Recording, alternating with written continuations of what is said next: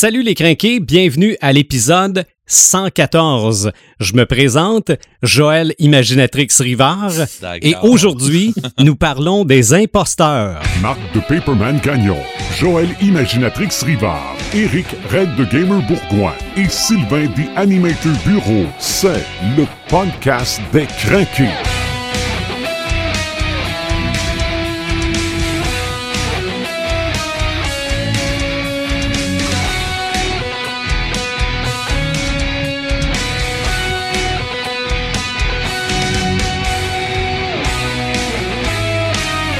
Y a des imposteurs pas mal meilleurs que d'autres. Bienvenue au podcast des crinqués, épisode numéro 114. Oui, hein? mais on va parler de bons imposteurs aujourd'hui. Premièrement, salut à la vraie Imaginatrix Rivard. Comment ça va, Joël? Salut, ça va bien, toi? Oui, ça va bien. La bonne nouvelle, c'est qu'à partir de maintenant, toutes les personnes qui t'imitent vont être meilleures. c'est sûr. Euh, Paperman, Marc Gagnon, salut. Salut! Et Eric, Red de Gamer Bourgoin, hello! Hey, salut des animateurs, ça va bien? Ça va bien parce que pour cet épisode-là, on parle de gens qui donnent l'impression d'être quelqu'un d'autre ou qui ne disent pas tout à fait ce qu'ils sont. On parle des imposteurs aujourd'hui. Comme à l'habitude, on va prendre un thème, on va tenter d'en démontrer l'étendue et on va tenter de vous donner le goût aussi d'en savoir un petit peu plus. Donc, euh, évidemment, on est sur Facebook, on est sur les différentes plateformes de streaming aussi. Merci de nous suivre via ces différentes plateformes-là. Euh, on va commencer, tiens, euh, allons-y donc avec Imaginatrix pour ce qui est des imposteurs aujourd'hui. On commence dans le vif du sujet avec moi aujourd'hui. Ben oui. Bon, ben, euh, en fait, je voulais vous parler de, d'imposture, imposteur, impostrice versus euh, création. En fait, euh, il y a comme plusieurs, plusieurs aspects de ça qu'on pourrait parler ce soir. En commençant avec le plus populaire, puis un dont on a, on a parlé hors d'onde, puis on a parlé en préparation du podcast, qui est le fameux syndrome de l'imposteur. Oui. Euh, qu'est-ce que c'est ce syndrome-là, en fait? C'est que euh, souvent les artistes, puis même pas les artistes, là, des gens qui, qui, qui qui font la, qui se font un métier un peu si on veut ou qui ont une passion ou qui ont un, loisir quelconque euh, en gagnant peut-être euh, une certaine popularité avec ça, ou ben non, en se faisant connaître en tant que, que tel, vont souvent développer ce syndrome-là qui, en fait, font qui, qui, qui pensent qu'ils n'ont pas mérité cette attention-là par rapport à ça. Euh, ils se pensent imposteurs dans le sens où ils se pensent comme amateurs, euh, ils sont pas professionnels. Euh, il y a vraiment comme beaucoup de, de, de de, problèmes d'estime de soi, un peu là, de confiance en soi, surtout, mm-hmm. qui est euh, autour de ça. Puis, euh, en fait, ce qui est assez drôle que j'ai découvert avec les années, c'est que euh, c'est un, un, syndrome qui touche vraiment beaucoup de monde beaucoup d'artistes, plus qu'on pense. Et si je prends par exemple au niveau des auteurs, on se demande tout le temps, c'est à quel moment qu'on va pouvoir vraiment se dire qu'on est un auteur, qu'on est un mmh écrivain ou une écrivaine. Euh, il y en a pour qui, qui, qui disent, ben, ça prend au moins un livre de publier. Il y en a d'autres qui vont dire, ben, ça prend un livre de publier chez un éditeur, pour en autopublication. Euh, et puis, je découvre que euh, il y a des auteurs qui écrivent depuis de nombreuses années, qui ont eu plusieurs ouvrages qui ont été publiés, puis que malgré ça, continuent de, de, de se questionner par rapport à leur, euh, à leur prétention d'être un auteur. Fait que je trouve ça absolument étonnant. Euh, c'est sûr que c'est, selon moi, un truc qui rejoint beaucoup, beaucoup d'artistes, la grosse majorité, puis les rares qui vivent pas ça, ce syndrome de l'imposteur-là, c'est peut-être des gens qui, justement, ont une très grosse confiance en leur talent, en leur capacité, puis, euh, connaissent un peu la, valeur là, de, de ce qu'ils font. Puis c'est, quand même assez rare des gens qui, qui sont confiants comme ça. Là. Fait que, mais en préparation, Sylvain, tu me mentionnais que tu avais ça, le syndrome de l'imposteur. Moi, ça m'a beaucoup étonné. OK. Parce que euh, on te connaît comme une personne d'expérience dans ton domaine, Mhm. que ça fait des années que tu travailles en animation, tu as même étudié là-dedans. Puis là, on se dit comment quelqu'un qui a étudié là-dedans pourrait se considérer comme un amateur. Ben, premièrement, le, le- le syndrome de l'imposteur, c'est ça, c'est un syndrome. Ça veut pas dire que tu as raison de penser ça. OK? Exactement. En partant. Mais moi, si je regarde mon parcours, oui, j'ai étudié en radio, mais quand je suis sorti de là, j'étais pourri raide, là. Je veux dire, je, je, je, je ne me serais pas engagé moi-même, là. OK, avec les années, oui, j'ai pris de l'expérience, puis peut-être que j'étais euh, bien têtu, puis euh, borné, puis j'ai réussi à, à- à avancer là-dedans. Mais c'est ça le syndrome de l'imposteur, c'est que tu apprends des autres, tu, puis en plus aujourd'hui, tu apprends par Google, OK? Mhm. tu, tu te poses une question, tu vas chercher la réponse, puis tu finis par penser qu'en fait, c'est, externe ton talent. Ton talent, c'est de trouver les réponses, c'est pas d'a- d'avoir le, le- le talent pour y répondre. Euh, mais c'est, c'est sûr que oui, je l'ai l'expérience, oui, je l'ai développé, mais à un moment donné, tu, le syndrome de l'imposteur, c'est que tu te dis, un, quelqu'un quelque part va finir par se rendre compte que depuis 35 ans, je fais semblant. Ouais. Mais en fait, c'est pas vrai, mais c'est pour ça qu'aussi le syndrome d'imposteur s'appelle le syndrome de l'autodidacte. C'est que quand, quand tu arrives puis que tu sors de l'université avec un diplôme en communication, là, c'est statué, tu le sais. Mais si tu l'as appris sur le tas, si tu l'as développé, c'est que tu finis par avoir l'impression que tu fakes. Ouais. C'est euh, mon explication, mais, mais c'est sûr que, bon, à un moment donné, je- tu, tu, tu te rends à l'évidence que si tu es capable de faire ce que tu fais là, c'est que probablement que tu as un certain talent aussi. Là. Oui, puis comme tu dis, il y a beaucoup de, il y a beaucoup justement de, de, de personnes qui vont subir ce syndrome-là par rapport au fait qu'ils sont autodidactes. Euh, on n'a rien qu'à penser, entre autres, là, justement, euh, moi je fais des, des critiques littéraires sur un blog, euh, Paperman aussi, tu fais des critiques littéraires. Est-ce que ça t'arrive de, de, de sentir comme ce syndrome de l'imposteur alors que on n'a pas de, de, de bac en, en littérature ou en création littéraire ou quoi que ce soit? Non, à, tous les jours. Oui. À chaque ça fois que je comment fais par une rapport à ça? euh, j'ai- j'ai j'ai comme l'impression de de, de de pas être de pas être ça tout simplement. Je veux dire, quand il y a des, des gens qui m'en- qui m'envoient des commentaires et qui me disent Hey, des, des bons chroniqueurs BD, tout ça, mais en fait, je me suis jamais considéré comme un chroniqueur BD parce que j'ai pas de connaissances dans la BD. Ben non. pas Non, mais j'ai pas quelqu'un qui a la technique, j'ai pas quelqu'un qui connaît les, les- les- la forme de la BD. Le euh, vocabulaire. de vocabulaire, comment le Mhm. faire et tout ça. Alors, euh, oui, tu sais, je veux dire, c'est, c'est, euh, c'est, la même chose que quand le monde me dit que je suis un bibliothécaire. Je suis pas un bibliothécaire non plus.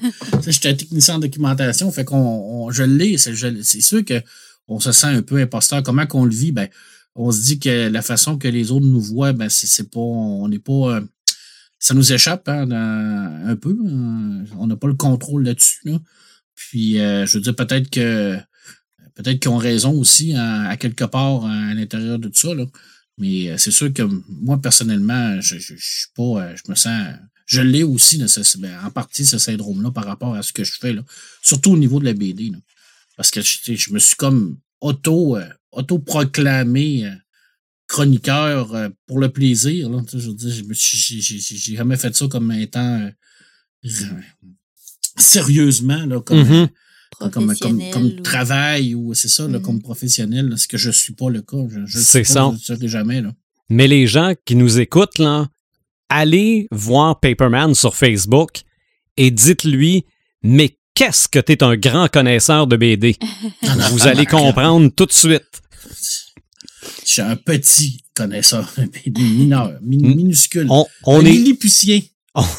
on est trois autour de notre table virtuelle à se prosterner devant tes connaissances en BD et toi, tu dis que tu connais pas ça. Si tu savais, là, à- par rapport à, à d'autres personnes, là, c'est, mineur. Là. Mhm. Ça fait que, mais, mais en fait, dire, avant tout, faut, faut, je crois qu'il faut le faire pour nous-mêmes. Mhm. Oui. Euh, tu sais, souvent, euh, souvent on, on va avoir des, euh, des coups de bleu un peu, hein, des, ce qu'on appelle Ouais. le blues, là, tu sais, des, des, Mhm. euh, une baisse de, de, de, de motivation, une baisse de, de, de dire, ben, tu sais, euh, c'est- surtout, surtout euh, Joël qui, qui, qui crie, euh, c'est pas, c'est pas évident de, de faire ça.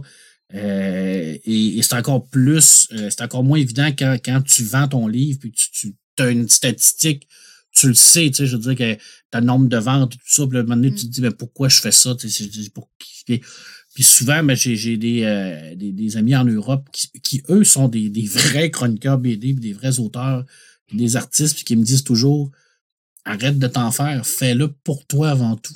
Mhm. Le C'est reste, vrai. si, si, si, si toi, t'es heureux, le reste, ça n'a pas d'importance. Tu sais, c'est facile à dire quand t'as pas de, de quand t'as pas une, une finalité euh, pécuniaire au bout, là.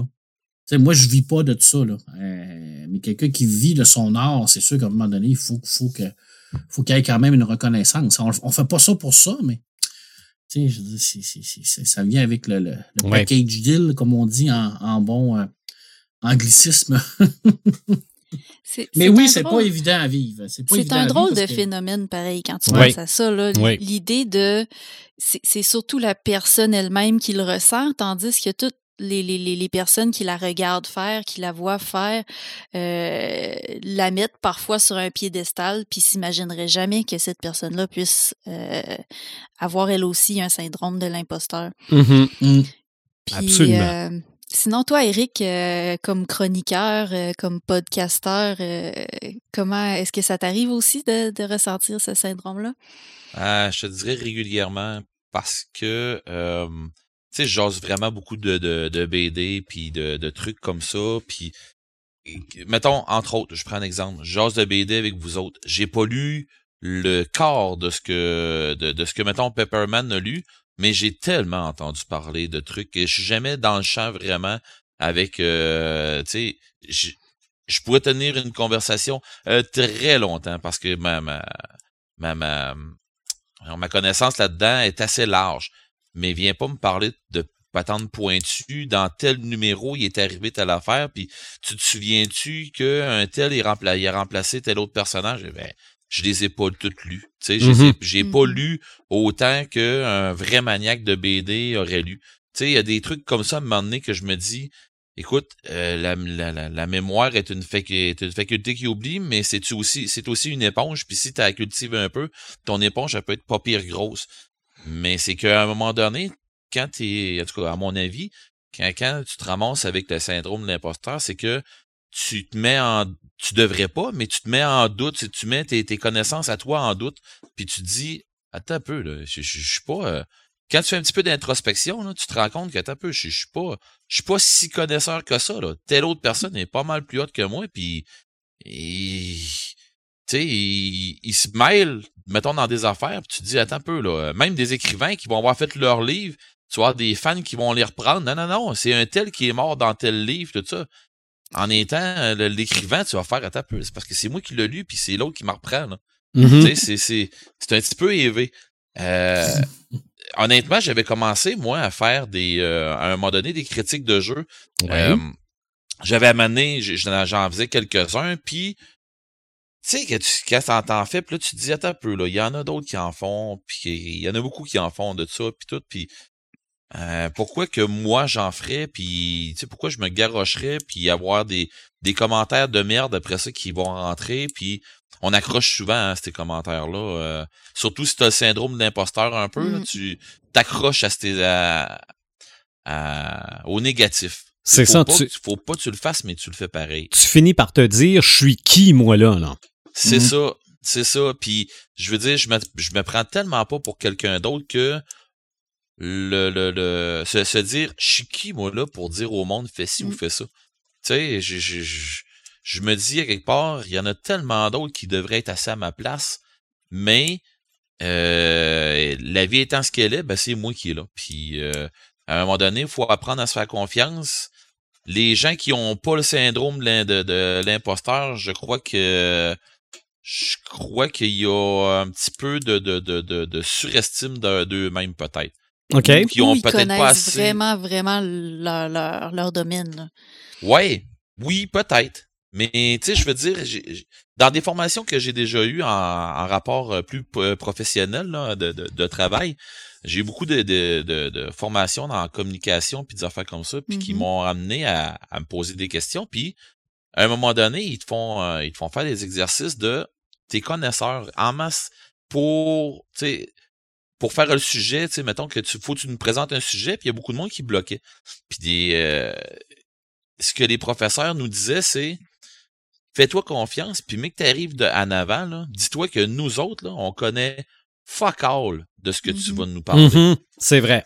Fait que si t'es pour euh, si t'es pour me parler de, de, de crème glacée, puis que ça se fait d'une telle façon, puis personne connaît ça, ben coudon de la crème glacée, ça se fait de même. T'es quelqu'un Ça- qui connaît ça. Ben c'est ça. Pour moi, t'es la référence à Mhm. suivre, ok?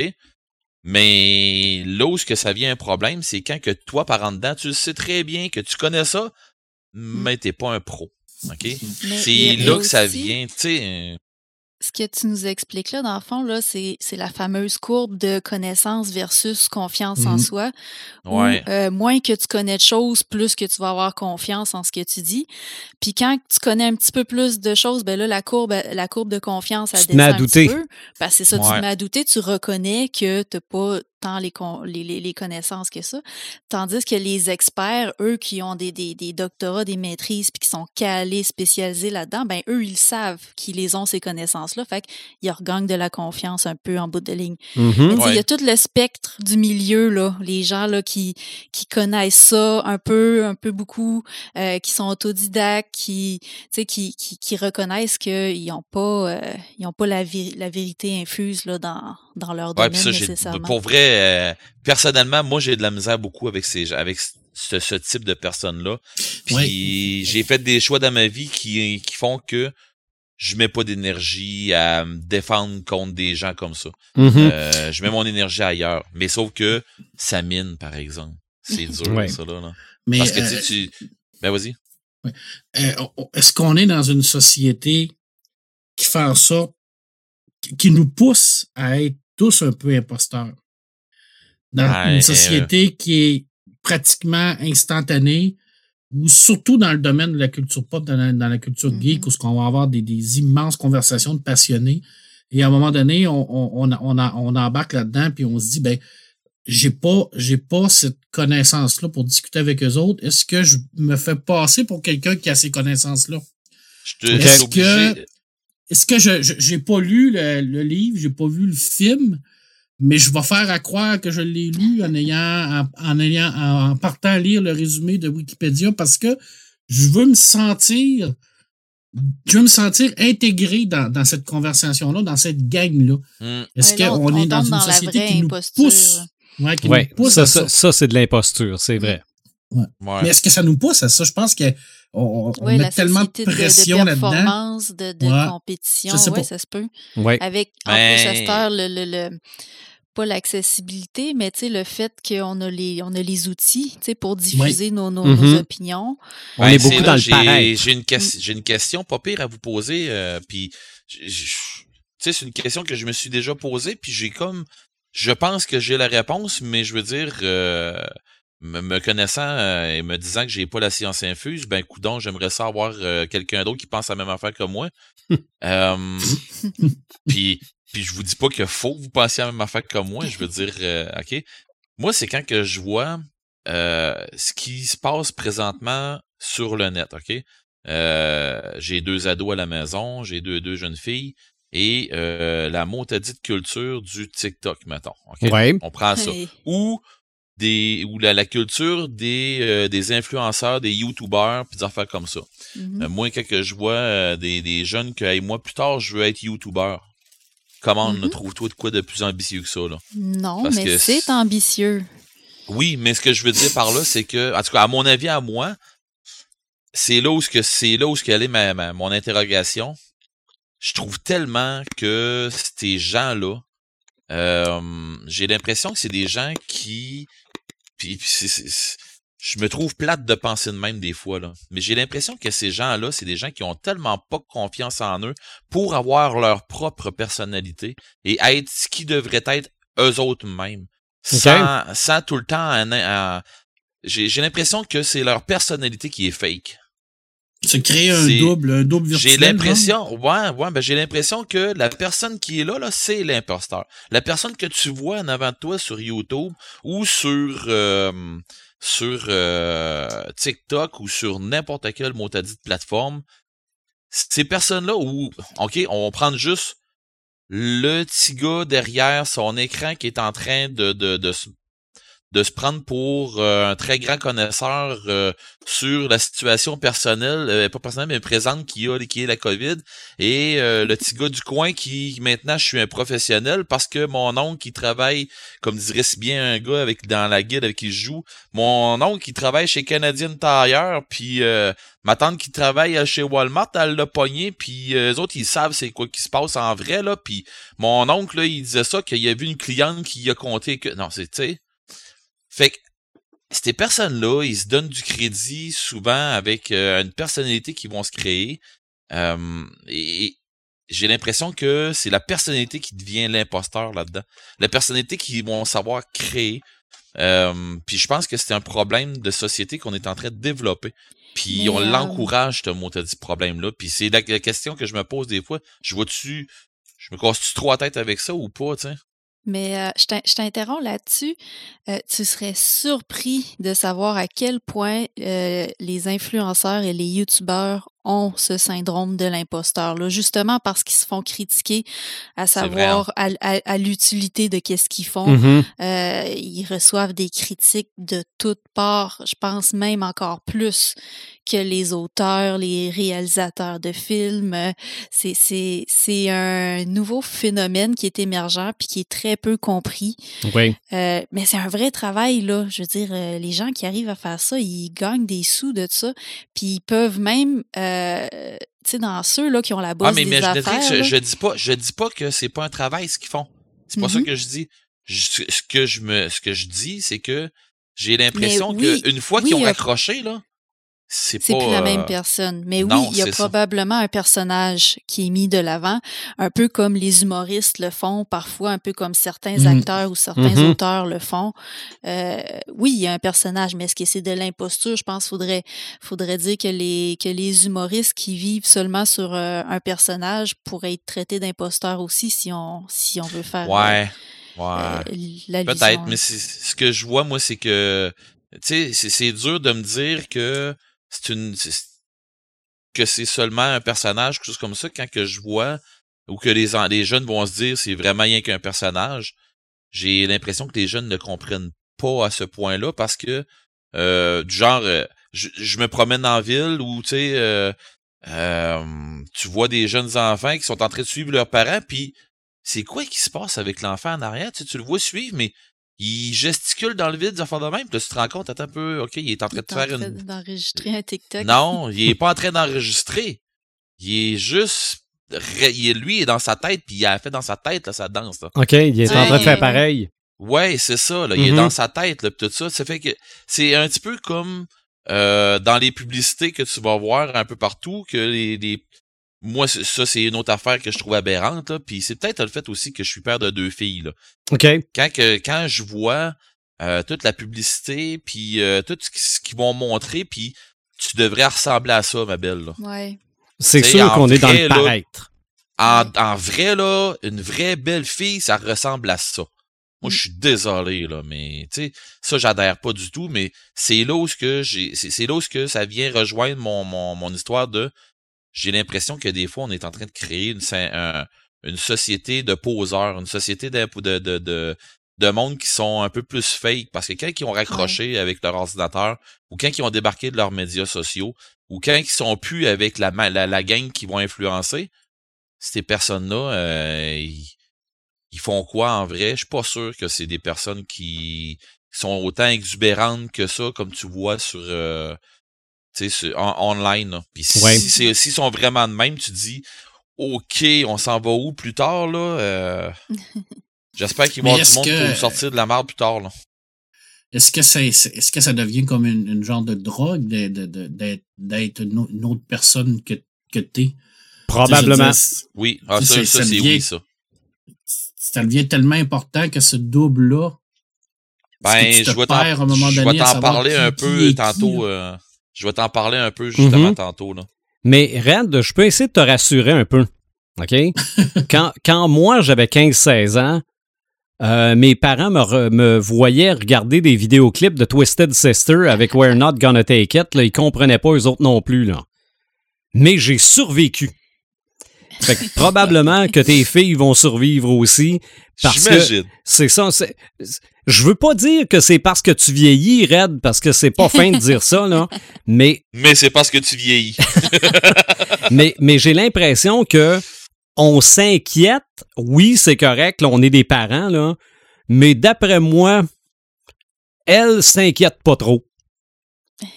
Fait que ça, dev- ça devrait bien se passer, mais oui, c'est vrai qu'à quelque part, on, on crée des personnages. Regarde, euh, je veux dire, même, même nous autres avec nos lectures de super-héros, ou moi avec, euh, euh, quand à 12 ans, j'écoutais Kiss, regarde, à quelque part, c'était, on voulait être d'autres personnages, on voulait être, euh, euh, être plus grand que nature. Probablement qu'à quelque part, on, on- être, la possibilité d'être quelqu'un d'autre, c'est attrayant. Oui, Mhm. oui, ça c'est clair. Oh, ouais. Mais il y a une question qui n'a pas été posée, par exemple. Par rapport au syndrome de l'imposteur? Ouais. Toi, Joël, Oui. L'as-tu? Ben, moi, je te dirais que, tu sais, je vous parle souvent de, de ce que j'appelle les montagnes russes artistiques, Mhm. qui, qui, qui, qui est un autre phénomène qui rejoint à peu près tous les artistes, c'est-à-dire qu'on vit tout le temps sur des ups puis des downs. Puis, euh, tu sais, on a tout le temps comme une petite poussée d'ad- d'adrénaline quand on, quand on vient de créer quelque chose qu'on trouve absolument formidable ou quand on vient de sortir euh, un livre ou euh, un disque ou quoi que ce soit. Puis, euh, ben c'est ça, le syndrome de l'imposteur fait partie des downs qu'on peut vivre Mhm. euh, à l'occasion. Puis c'est vraiment, c'est vraiment quand on est tout le temps dans le plus bas de la, de la côte que on, on commence à, à- à douter de soi-même. Puis moi, ben c'est, c'est ça qui, qui, qui se passe avec moi. Puis je me suis tout le temps demandé, euh, ben quand est-ce que je vais pouvoir me considérer comme une auteure? Euh, Ben là, j'ai écrit un livre, ben j'en ai écrit plus qu'un, j'en ai publié juste un. Tu sais, on essaye de se gager. Puis je me rappellerai toujours, euh, à chaque fois que j'ai un doute, je me rappelle toujours quand j'étais à Boréal, Ouais. euh, me semble que c'était en 2019. C'était euh, c'était un peu plus d'un an.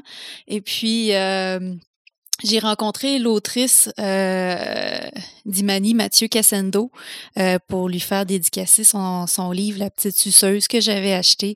Et euh, elle me le demandait en, dé- en faisant la dédicace, euh, est-ce que tu es une auteure? Puis moi, j'étais comme un peu euh, gênée de dire que Gênée de oui, dire j'ai que oui. écrit, euh, j'ai publié un livre récemment. Puis elle me dit, ben écoute, là, t'écris, t'es un auteur. That's it. OK, voilà. à chaque fois, à chaque fois j'ai un doute, je repense tout le temps à, à- à ce qu'elle m'a dit, puis euh, je me suis dit c'est, c'est aussi simple que ça là. C'est, c'est, je veux dire, si tu prends ton temps pour euh, travailler sur ce que tu aimes faire, tu mets du temps là-dessus, tu le fais de façon régulière, ben tu, tu peux dire que tu es un, un auteur, un musicien, un, un- un animateur, chroniqueur, qu'est-ce que tu voudras là. OK. Fait que, euh, fait que c'est ça. Puis comme vous disiez tout à l'heure, euh, euh, Pepperman puis toi, ben oui, la première chose à faire, je pense, c'est de, la- de se l'admettre qu'on a ce syndrome-là Mhm. euh, pour pouvoir pour pouvoir essayer de le travailler, pour essayer que ça nous démolisse pas non plus dans Ah, nos périodes les hein. plus down. Puis, euh, puis de se dire que l'important, c'est qu'on le fait pour soi-même. C'est, Ouais. vraiment Ouais. la base, je pense, là, de, de pas, pas de se convaincre qu'on n'est pas imposteur, mais tu sais, pour, pour que ça s'aille un peu moins, euh, que ça prenne moins de place dans notre tête, puis que ça nous permette de continuer à créer. Absolument. Ben, je, je fais juste penser, quand j'ai j'ai travaillé pour monter euh, mon, mon côté de cet épisode-là, je pensais, j'essaie de me mettre dans la tête euh, qu'est-ce qui est imposteur, puis dans mon entourage, puis des affaires comme ça, puis bon, j'essaie de, de me mettre un peu dans la tête là-dessus, puis à un moment donné, la première affaire qui, qui m'a pété d'en face, puis j'ai eu, j'ai eu même de la misère à me la sortir, j'ai réussi, là, mais j'ai eu de la misère à me sortir ça, c'est d'entendre euh, le, le visionneur qui était assis autour de notre table, euh, qui était chroniqueur avec nous, Mhm. d'entendre le visionneur dire écoutez les gars, tu sais, on n'était pas en onde, puis qu'il nous disait écoutez les gars, je suis je suis pas un geek comme Ah, vous ça, ça- ça a même été dit pendant les podcasts. Ouais, hein. Puis comment est-ce qu'il ouais. comment est-ce qu'il disait lui-même? Il dit, les gars, il dit, je vous en regarde aller, puis il dit, je suis, puis il nous disait, je suis pas à votre niveau. Ouais, mais nous autres, on n'est pas au tien euh, dans ton, dans, dans, dans ton segment, dans tes affaires, tu sais, on n'est pas, tu sais, puis c'est, c'est là qu'on fait notre équipe et tout ça, puis essayer de faire comprendre à quelqu'un qui a le syndrome de l'imposteur, puis qui est convaincu de l'avoir, c'est dur, là. C'est ça. Puis pourtant, là, nous- les, les trois autres, on regardait Martin pour on voyait un geek, là. Ben, c'est clair, là.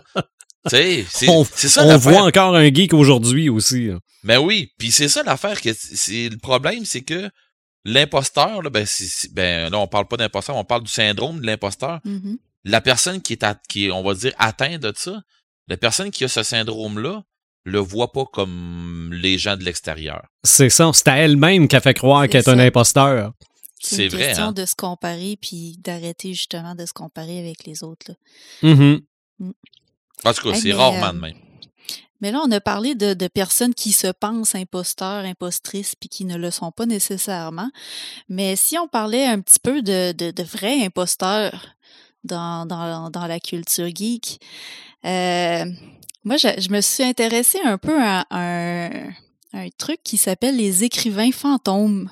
OK. Je sais pas si vous avez déjà entendu parler de ça, les ghostwriters. Oui, oui, oui. Euh, il y avait un, il y a un très bon film d'ailleurs québécois qui a été fait euh, à ce sujet-là qui s'appelait Les Maîtres du suspense avec euh, hum, Ça Antoine Bertrand, chose.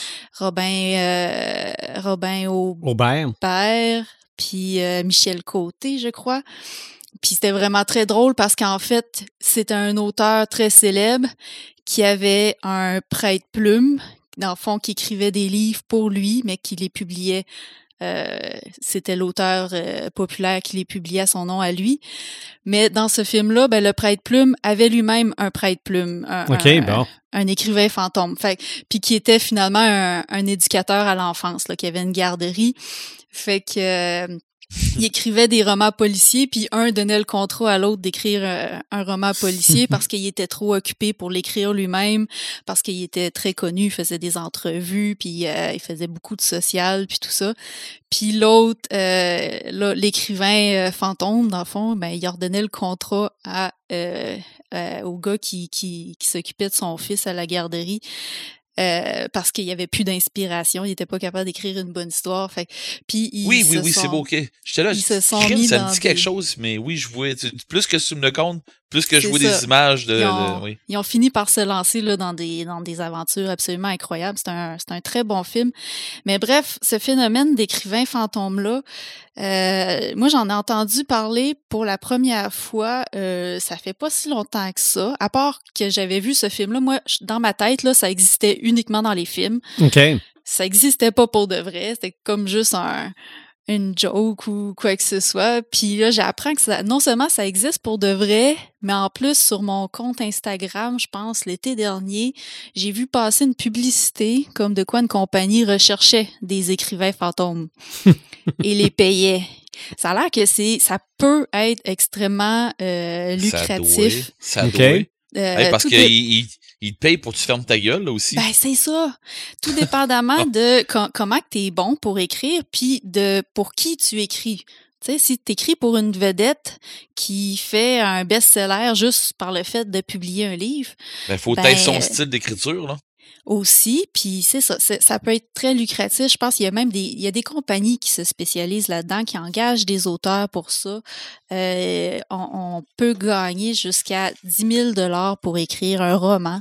Mhm. Euh, tu sais, ça, ça, c'est, c'est plate à dire, mais l'écrivain fantôme est mieux payé que l'écrivain euh, qui, qui va écrire à son nom. OK. Bon. Ben, je suis obligé de te poser une question d'abord là-dessus.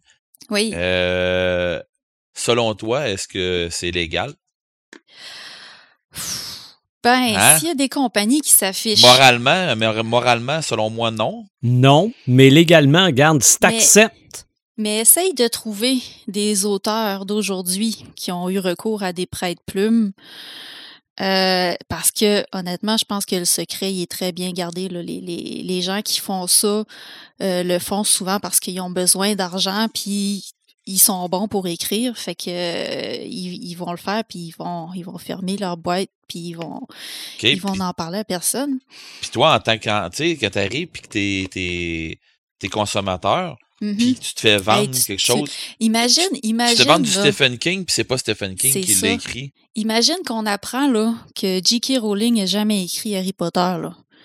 T'as-tu pensé les fans comment ils se sentiraient floués, Mhm. comment ils seraient en colère?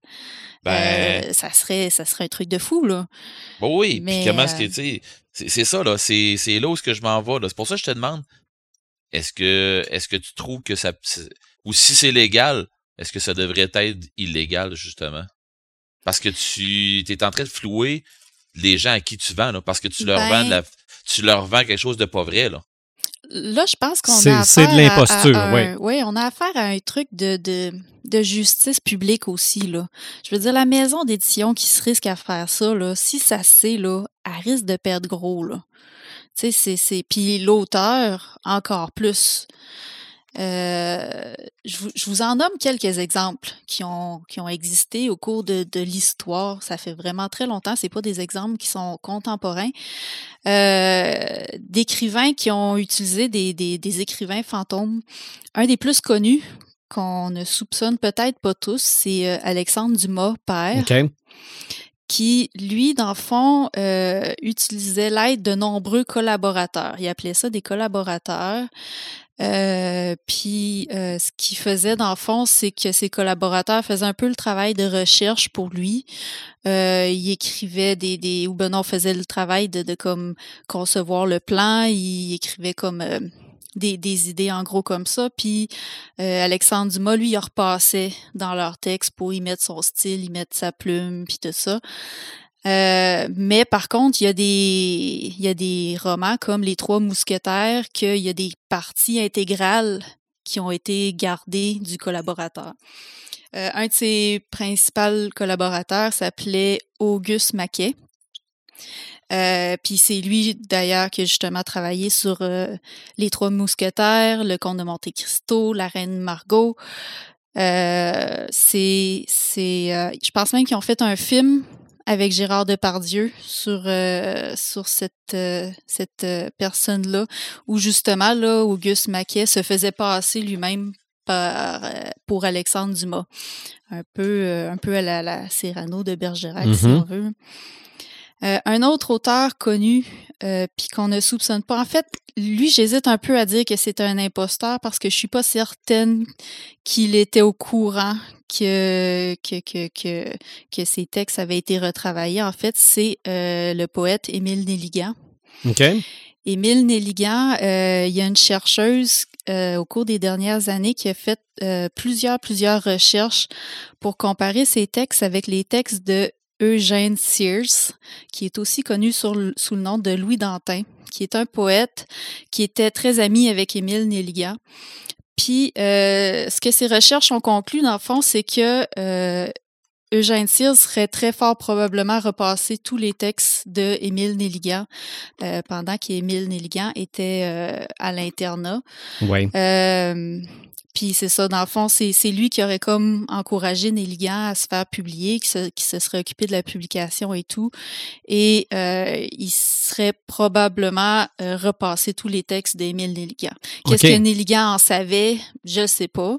Mais, euh, mais c'est pas nécessairement vrai que quand on lit du Nelligan, on lit vraiment du Nelligan. OK, tu es en train de me dire là, que Ah, comme la neige a neigé, c'est peut-être pas vraiment de lui. Je sais pas si ce poème-là euh, est pas vraiment de lui, mais je sais que le, le, le naufrage, Le vaisseau d'or. le vaisseau d'or, ouais. Le vaisseau d'or aurait en grande partie été retravaillé par... euh, OK.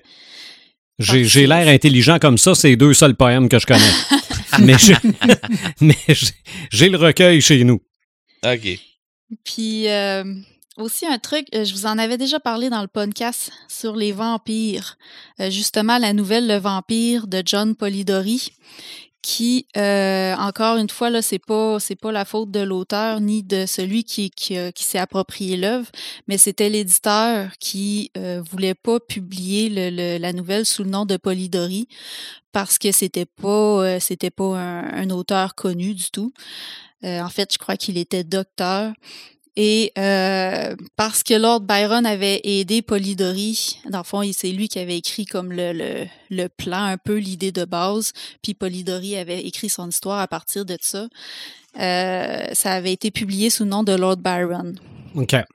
Fait que, puis ça arrive souvent, je pense même que Marie Shelley euh, avait un peu euh, avait eu un peu euh, ce côté-là aussi quand elle avait publié Frankenstein. Mhm. C'était euh, anonyme parce que euh, on voulait pas publier une femme.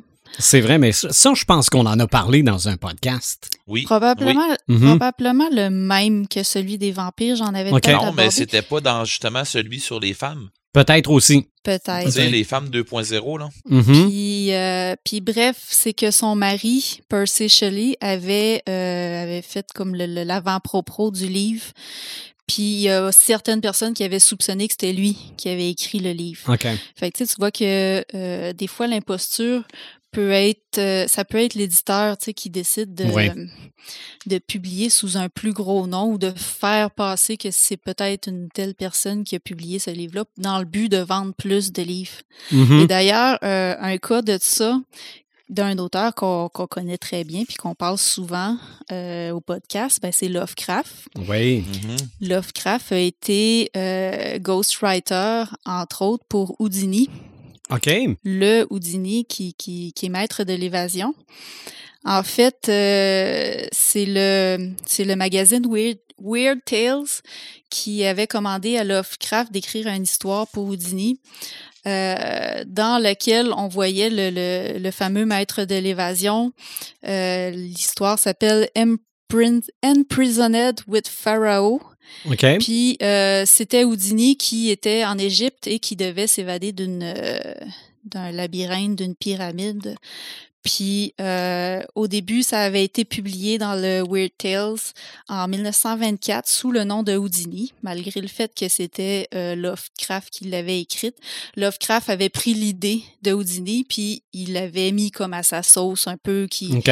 qui, qui, qui avait travaillé ça un peu avec son style. Puis ça n'a pas été avant euh, 1900, vers la fin des années 1930 que ça a été réimprimé avec la mention que euh, Lovecraft avait, avait travaillé sur cette histoire-là. OK. Fait puis c'est ça, je pense que Houdini avait beaucoup aimé le style de Lovecraft, puis il l'avait réengagé par après pour écrire euh, d'autres histoires pour lui. OK. Puis euh, je termine avec une dernière, puis cette fois-ci, c'est pas un c'est pas le cas d'un écrivain fantôme, mais ça a été euh, découvert comme étant une très grosse imposture littéraire. Je sais pas si vous avez déjà entendu du livre ou du film Survivre avec Survivre avec les loups Oui.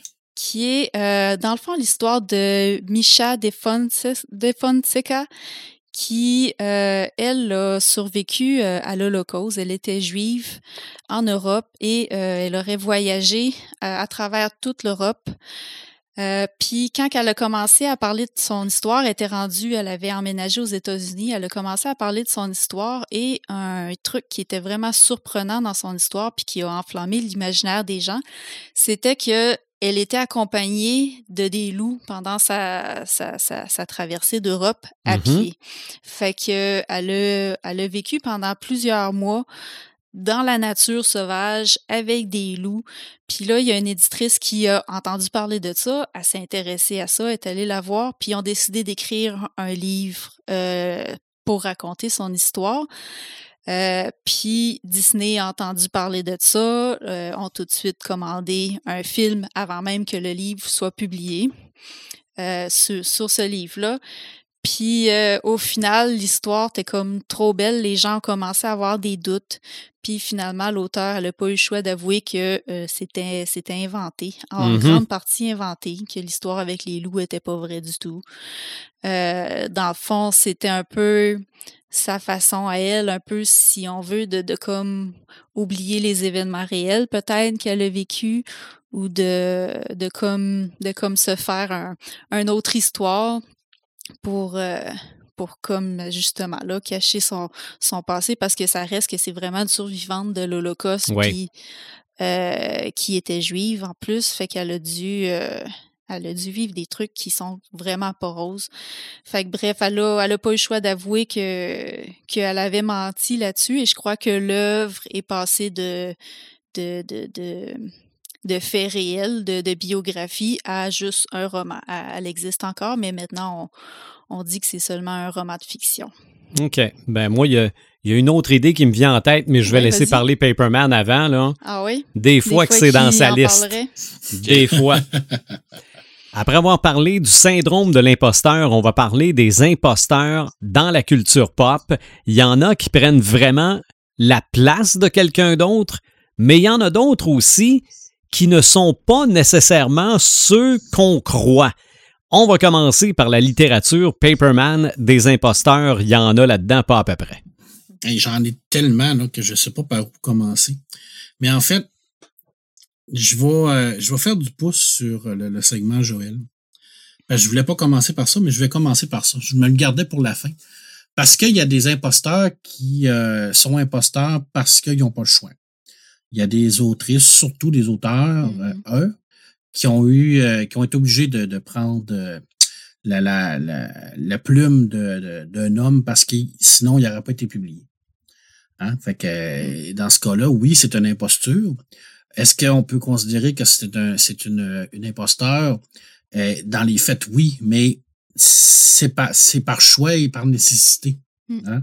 Je veux dire, Georges Sand, par exemple, écrit euh, des, des, des, des dizaines de, de, de, de, bouquins, mais c'était une femme, mais elle écrivait sous le nom d'un homme. Mhm. Euh, par nécessité, hein, parce que c'était une époque où ce que, ce que, ce que George Sand disait dans ses romans, jamais une femme aurait pu écrire ça.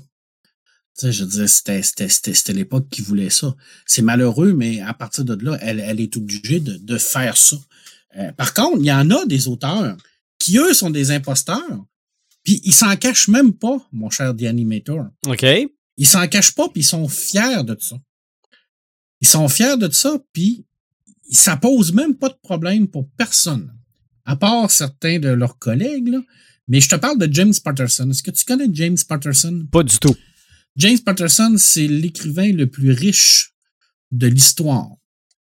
En date de 2016, sa fortune personnelle est à 269 millions de dollars rien qu'en livres vendus. OK. C'est un auteur qui a fait la série Alex Cross, qui a été adapté souvent euh, au cinéma, Le Collectionneur, Le Masque de l'araignée, entre autres, qui a écrit des dizaines, puis des dizaines, et des dizaines, et des dizaines, et des dizaines, et des dizaines de livres. Tellement qu'à un moment donné, on s'est demandé la question, mais t'as peu, là, ça fonctionne pas. Ben, il le dit publiquement, puis il s'en cache même pas, qu'il écrit pas la majorité de ses livres. Bon. Il écrit le synopsis, Oh wow. puis, il garoche ça à une équipe qui paye, une vingtaine de, de, de, de, de- de- de- de- de- d'écrivains qui vont faire les, euh, qui vont rédiger l'histoire selon ses directives. Après ça, il les sort. Wow. OK. Donc, il est, il est le réalisateur. C'est ça. Je dis pas qu'il n'en a pas écrit au début de sa carrière, bien entendu, mais il arrivait à un moment donné où il est obligé de, poursuivre une, ascension puis un, niveau d'écriture. Puis, ça le dérange même pas. Il continue encore et encore. Il est encore un des auteurs les plus lus et les plus vendus au monde. Puis, ça fait comme partie de ce qu'on appelle la méthode Patterson. Euh, D'ailleurs, c'est quelqu'un qui a utilisé beaucoup la publicité aussi hein, pour, pour, pour ça. On, ça, ça C'était rare qu'on voyait ça de la pub à la télé pour des livres et tout ça. Non, mais tu sais, c'est c'est un, c'est un, on peut pas dire que c'est pas un bonhomme d'affaires, mais est-ce que c'est un imposteur? Eh, clairement, parce que, je dis, mais c'est un imposteur assumé. Mhm. Il met son nom lui- sur des livres qu'il n'a pas écrits. Ben, il met son nom sur des livres qu'il a écrit le Puis synopsis uniquement pour son, lui. uniquement son nom, là. Il n'y a pas ben oui, il n'y a, de pas le de nom des 20 personnes qui travaillent en arrière de lui, absolument pas. Là. Je veux dire, c'est, pour lui, c'est, lui qui l'a écrit, parce que c'est lui qui a, qui, qui a pensé l'histoire, c'est lui qui a fait le, le, le synopsis, mais c'est, c'est, Ça, beau d'ailleurs, c'est pas, c'est pas correct parce qu'on le sait tous qu'une idée, euh, Ben. il peut pas avoir de droit d'auteur sur une idée. Là. Ben non, Il n'y a pas, de, fait. il y a pas de, de, de, de paternité qui, qui, qui, Ouais. qui s'attribue à une idée. Là. Je veux Euh, dire, euh, euh, Absolument. Puis c'est, c'est, mais lui, ben, et il continue, il va, il va continuer. Euh, Marie Gins Clark l'a fait aussi, hein. OK. Euh, à la fin, à la fin de, de, de, de sa, de, sa vie, de sa carrière, c'était, c'était sa fille qui écrivait la majorité de ses livres. mais c'était signé Marie Higgins Clark. Mhm.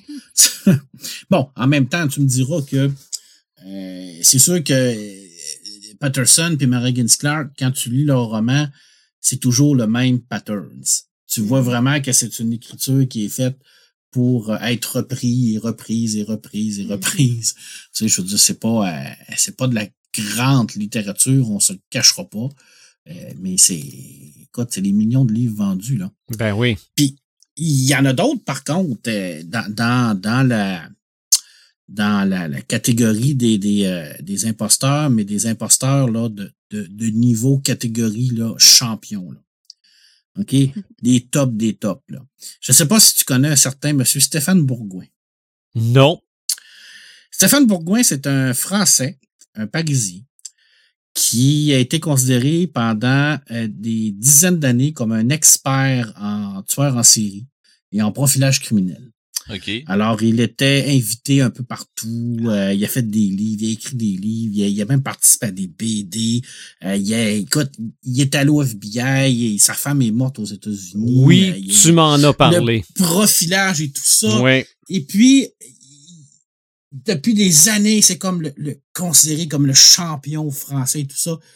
Pour, en 2020, récemment, se rendre compte que c'est un bullshitter de première parce que tout ce qu'il a dit, tout ce qu'il a fait, c'est tout faux de A à Z. OK. Et ça fait des dizaines et des dizaines d'années que il est dans sa, la peau de ce personnage-là, de ce profileur-là, de, ce- de cet expert-là, qui se promène un peu partout, qui écrit des livres vendus, là, des best-sellers sur euh, moi, j'ai rencontré Charles Manson, euh, j'ai rencontré Ed Kepper, puis j'ai- j'étais allé parler avec lui, puis tout ça, puis j'ai fait des enquêtes, j'ai aidé le FBI à arrêter des tueurs en série. Mais il n'y avait rien de vrai. Ben Rien voyons de donc. vrai. Puis il l'a avoué en plus. Il l'a avoué, puis il s'est dit, ben, il dit, ben, qu'est-ce que tu voulais? j'ai toujours voulu que le monde m'aime, fait que je me suis fait euh, une histoire dans ma tête, puis je les ai rencontrés. Et c'est là que je reviens à, mon commentaire, c'est est-ce que ça devient une tueur, un- est-ce que, pas est-ce que ça devient un- une drogue? Tu sais, tu commences à- Sûrement. à Ah dire, oui. tu racontes Ah oui. une première fois, tu dis, ah, moi, j'ai déjà été là. Puis là, oh, tu vois que le monde s'intéresse à, à ton histoire. Puis là, t'es comme pogné dans un engrenage où ce que tu peux plus t'en sortir. À un moment donné, il pouvait plus sortir de ses mensonges. Fait qu'est-ce qu'il a fait? Au lieu de vouloir s'en sortir, il a continué. Il a Mhm. continué, il a continué, il a continué, il a continué. Puis à un moment donné, il est arrivé à un moment où c'était tellement immense que ça a éclaté, euh, ça, ça, ça a explosé. Pour faire une histoire courte, il y a, une série BD qui est sortie avec Stéphane Bourgoin. Euh, et juste avant que, que je les chronique, parce que je les avais eus en, en service de presse en Europe, Mhm. euh, la nouvelle est sortie. Comme quoi, c'était euh, c'était un, un mythomane, mais de première. là. Wow. Je, les, je les ai encore, ces deux BD-là, d'ailleurs. et je les, je les ai pas chroniqués. Moi, c'est moi, c'est ce que j'appelle faire une mauvaise utilisation de son imagination. Oui. ah, c'est clair, là. C'est c'est- c'est sûr, sûr, sûr. C'est sûr. Il aurait pu certain, écrire des temps, super de bonnes histoires, mais il a décidé d'être le héros de son histoire. Là. Hey, tout à fait, effectivement. C'est c'est c'est euh, puis il- c'est c'est c'est allé tellement loin dans ce monde-là qu'à un moment donné, je crois qu'il il croyait tellement que t'as l'im- t'as l'impression que que- que- qu'il était là, là qu'il Mm. l'a vécu. Mhm. puis moi, je pense vraiment que dans sa tête là, c'est tu sais, c'était tellement rendu loin là que qu'il- pour lui c'était vrai là. Oui. Tu sais, c'est clair que c'était vrai là. En tout cas c'est spécial, mais lui ça en est un de première. C'est ça, bon. cachera pas là. On fera pas trop de psychologie, là, mais euh, c'est vrai qu'un menteur finit par se croire. Ouais, C'est oui, c'est- c'est c'est clair. au niveau du subconscient, là, à force de, de te répéter quelque chose, ça devient un, un vrai souvenir. là. Ah ouais, un vrai souvenir, tout à fait. Je pense que oui. Euh, écoute, des personnages qui ont été imposteurs, il y en a eu beaucoup. Euh, souvent, euh, c'est des personnages qui sont euh, dans, dans la fiction euh, qui vont utiliser cette, imposture-là pour, euh, pour arriver à un but ou arriver à une, euh, une finalité. Hein? D'ailleurs, si on prend la définition d'imposteur, euh, je pense que tous les super-héros de la planète sont Oui. des imposteurs. Oui. A à Z, tout le monde. Je veux dire, on ça. se le cachera pas, là. Sauf que, est-ce que Bruce Wayne est un imposteur ou c'est Batman? Ah, ben ça, c'est une grande question philosophique qu'on a discuté lors de notre Mhm. podcast de Batman. Absolument. Mais effectivement, mais tous tous les super-héros sont un peu imposteurs. Euh, écoute, euh, je vais reparler un peu du conte de Monte Cristo parce que Joël l'a très, très bien vendu tout à l'heure en parlant de, de, de, de l'auteur Alexandre Dumas, mais concentrons-nous un peu sur le personnage de, de, de, cette histoire-là qui est Edmond Dantes, qui lui va euh, carrément se créer euh, plusieurs identités à l'intérieur de ce livre-là pour euh, assouvir un peu sa vengeance et également de, d'utiliser tout ce que, ben, ben, en fait dans, le livre il a été emprisonné il va réussir à sortir de là et là il va tomber sur un trésor caché dans une île il va devenir excessivement riche et là il va vraiment se créer un personnage. Il va, il va devenir un imposteur il va se créer un personnage et le seul but qu'il a c'est de se venger des gens qui l'ont emprisonné alors tout le roman est basé là-dessus c'est vraiment un excellent, mais un excellent euh, histoire, le conte de Monte Cristo. Euh, je vous le conseille fortement de, lire ça. Puis c'est, vraiment le- le- l'exemple typique du personnage qui va utiliser ça, mais pas, pas dans des pas à des fins euh, de, de, de, de. Tu sais, je dire, c'est pas quelqu'un qui va qui va se changer là, de, de, de, de personnalité pour euh, voler ou des trucs comme ça. Non, c'est vraiment parce qu'il y a un but de vengeance à partir de là, ben, on, on, on peut voir clairement que, que Arsène Lupin a Mhm. été euh, dans le même genre. Hein. Je veux dire, euh, en, en plus, c'est le fun parce que là, c'est comme le, c'est comme le, le, le Talk of the Town, comme on appelle, là, hein, parce que c'est avec la série télé. Il faut savoir qu'Arsène Lupin a été créé en 1874 par euh, Maurice Leblanc. C'est un gentleman cabrioleur. Il y a énormément de romans qui ont été écrits là-dessus. Euh, lui, ça en est tout un, là, un, un imposteur. Tu sais, je veux dire, lui, sa, carrière de, de, de, de voleur est toute basée sur son, euh, sa capacité à devenir euh, quelqu'un d'autre. Hein. Je veux dire, c'est, c'est, c'est- tout est là. Et quand on parle d'un imposteur, on parle de quelqu'un qui, qui se fait passer pour quelqu'un d'autre, Oui. mais pas seulement au niveau physique. Là. Sais, Arsène Lupin, c'était au niveau physique, psychologique, au niveau moteur, au, tout se passait. Là. Je veux dire, pour, c'était une transformation totale et complète de ce personnage-là Oui. euh, et pour pouvoir arriver à ses fins, euh, des fins qui sont beaucoup moins, euh, ben, beaucoup plus mercantiles que, que, que- que dans le conte de Monte Cristo parce que c'est un voleur. Je veux dire, Ben ça. c'était, c'était, prime abord, prime abord, il, sa job, c'est ça. À Mhm. prime abord, c'est un voleur. Alors lui, c'était de pouvoir réussir les, les plus grands coups. D'ailleurs, ce personnage-là a fortement inspiré, euh, si vous, si vous voyez les, euh, les films Ocean Eleven, Ocean 12, Oui, oui, oui, oui. je veux dire, Mhm. tu sais, je veux dire, c'est, c'est clairement là, du, du, du Arsène Lupin euh, mis à la, à la sauce moderne, là, parce que c'est dans, dans le même genre. Là, je veux dire, on, on se le cachera pas. Là, on, on, le voit dans, dans, dans ce style-là. Euh, écoute, la série qui, qui, qui, qui, qui est présentement là, sur Netflix reprend très bien le concept de Lupin. Bien entendu que c'est pas Arsène Lupin, hein, c'est un personnage qui est inspiré de lui. Euh, je te vais, je vais t'en laisser t'en parler. Je suis pas mal sûr que tu vas en parler euh, lors de ta- Oh, de- vas-y. euh, de ta- non, ok, ben c'est, c'est dire, on, on Mhm. voit, on voit ça, de, de se prendre ce, ce, ce, ce personnage-là qui est un peu un amateur de, de, de la vie de Arsène Lupin, puis qui va euh, se, se substituer à lui, prendre ses, ses techniques avec qui va étudier dans les romans et tout ça, il va devenir un genre de Lupin moderne, mais sans être Lupin lui-même. Alors c'est très très bien ficelé. C'est sûr que ça reste une série qui est une série qui est de divertissement Oui. hein, et qui est dans la même lignée que les romans. Hein. Mhm. Alors, euh, la police, c'est des crétins. Euh, dans, dans les livres, c'était des crétins. Dans la série, c'est des Tout crétins. simplement. Oui. C'est des, des fois, c'est tellement gros, c'est tellement caricaturé que tu te dis que ça se peut pas. Qu'est-ce qu'il soit aussi con que ça? Non, ça se peut pas. Mais ça fait partie du style Lupin. C'est ça. veux dire, Lupin, c'était comme un genre d'intouchable. C'était quelqu'un qui, qui, qui passait dans les mailles du filet tout le temps parce qu'il était tout le temps plus brillant que tout le monde. Mais euh, c'était aussi en fait que, que les, les policiers étaient tellement niaiseux. Oui. C'était c'était le jeu, le jeu entre la police puis le cambrioleur. C'est C'est ça. le jeu de, de, de la poursuite, hein, le, le chat et le chat et la souris. Euh, C'était ça qui faisait la, la beauté de ça. Puis ça fait la beauté de la série aussi. Oui. Alors, faut pas s'attarder à, à essayer d'analyser que les polices sont, euh, sont complètement euh, et absolument incompétents. Ils le sont, c'est voulu. Je pense que c'est, c'est, ça fait partie du charme du roman, des romans et de, et de la série. C'est ça. Je, Ça veut une- je sais pas si la, la, il y a eu une série dans les années 70, Ouais. vraiment, Ouais. mais vraiment où c'était Arsène Lupin avec la fameuse chanson qui disait que Oui. c'est le plus grand des voleurs. Là. Ouais. Euh, Ouais, je là, il y avait son monocle puis son chapeau. là. C'est ça, je ne sais pas s'il y a moyen de retrouver ça, cette Ah, série-là. sûrement, quelque Euh, part. Il n'y a pas une série animée aussi euh, dans, dans, dans le style. Là, euh, Ben, Je c'est sais pas, mais moi, je me souviens de celle-là que Sylvain parle, par exemple. C'est Ouais. ça. Ben, je sais que dans l'animé japonais, il y a Lupin 3 ou quelque chose Ouais. Comme ça. Je ne sais pas si c'est basé sur le personnage d'Arsène Lupin vraiment. J'ai pas vérifié. Ah. Je sais pas. Faudrait, faudrait vérifier. J'en ai aucune Mm. idée. Euh, écoute, euh, je sais pas par où commencer. Je vais y aller avec ça.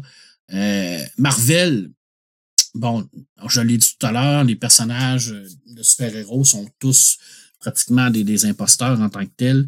Euh, ils le font pour la bonne cause, bien entendu, pour garder leur, leur fameuse identité secrète. Euh, Il y en a un, il y en a une, par contre, une, une super héroïne ou une super vilaine, en tout cas, qui, est- qui est comme un peu tout le temps sur la frontière, c'est Mystique. Oui. Mystique est une métamorphe. Euh, là, on est vraiment dans, dans l'imposture totale. Là. Je veux dire, elle peut Ben, prendre son, pouvoir, son pouvoir, ben, c'est ça. son, pouvoir, c'est c'est de, de- devenir qui elle veut, dans le fond.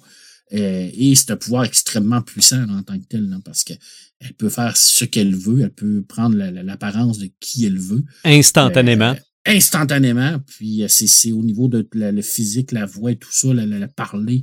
euh, et ça lui permet vraiment de devenir une genre de. de, de ben, elle fait tout. hein, je veux dire, c'est un espion, voleur. euh, en même temps, elle un peu du côté des bons. Des fois, c'est du côté des méchants. Elle est toujours sur la file. De, de, de- le fil du rasoir. Puis, euh, je trouve que c'est intelligent que- qu'elle soit toujours de ce côté-là parce que euh, tu te poses la question de savoir si j'avais ce pouvoir-là, qu'est-ce que je ferais?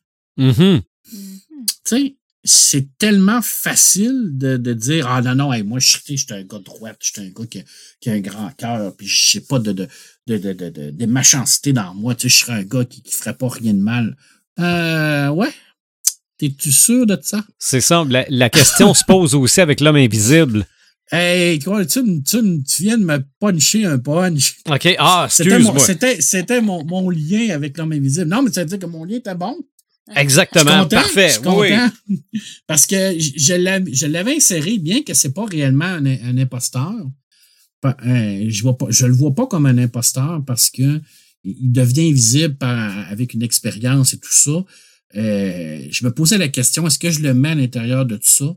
Euh, je l'ai mis pareil parce que je trouvais que euh, il, il se, fait pas réellement passer pour quelqu'un d'autre, mais il devient quelqu'un d'autre en tant que tel.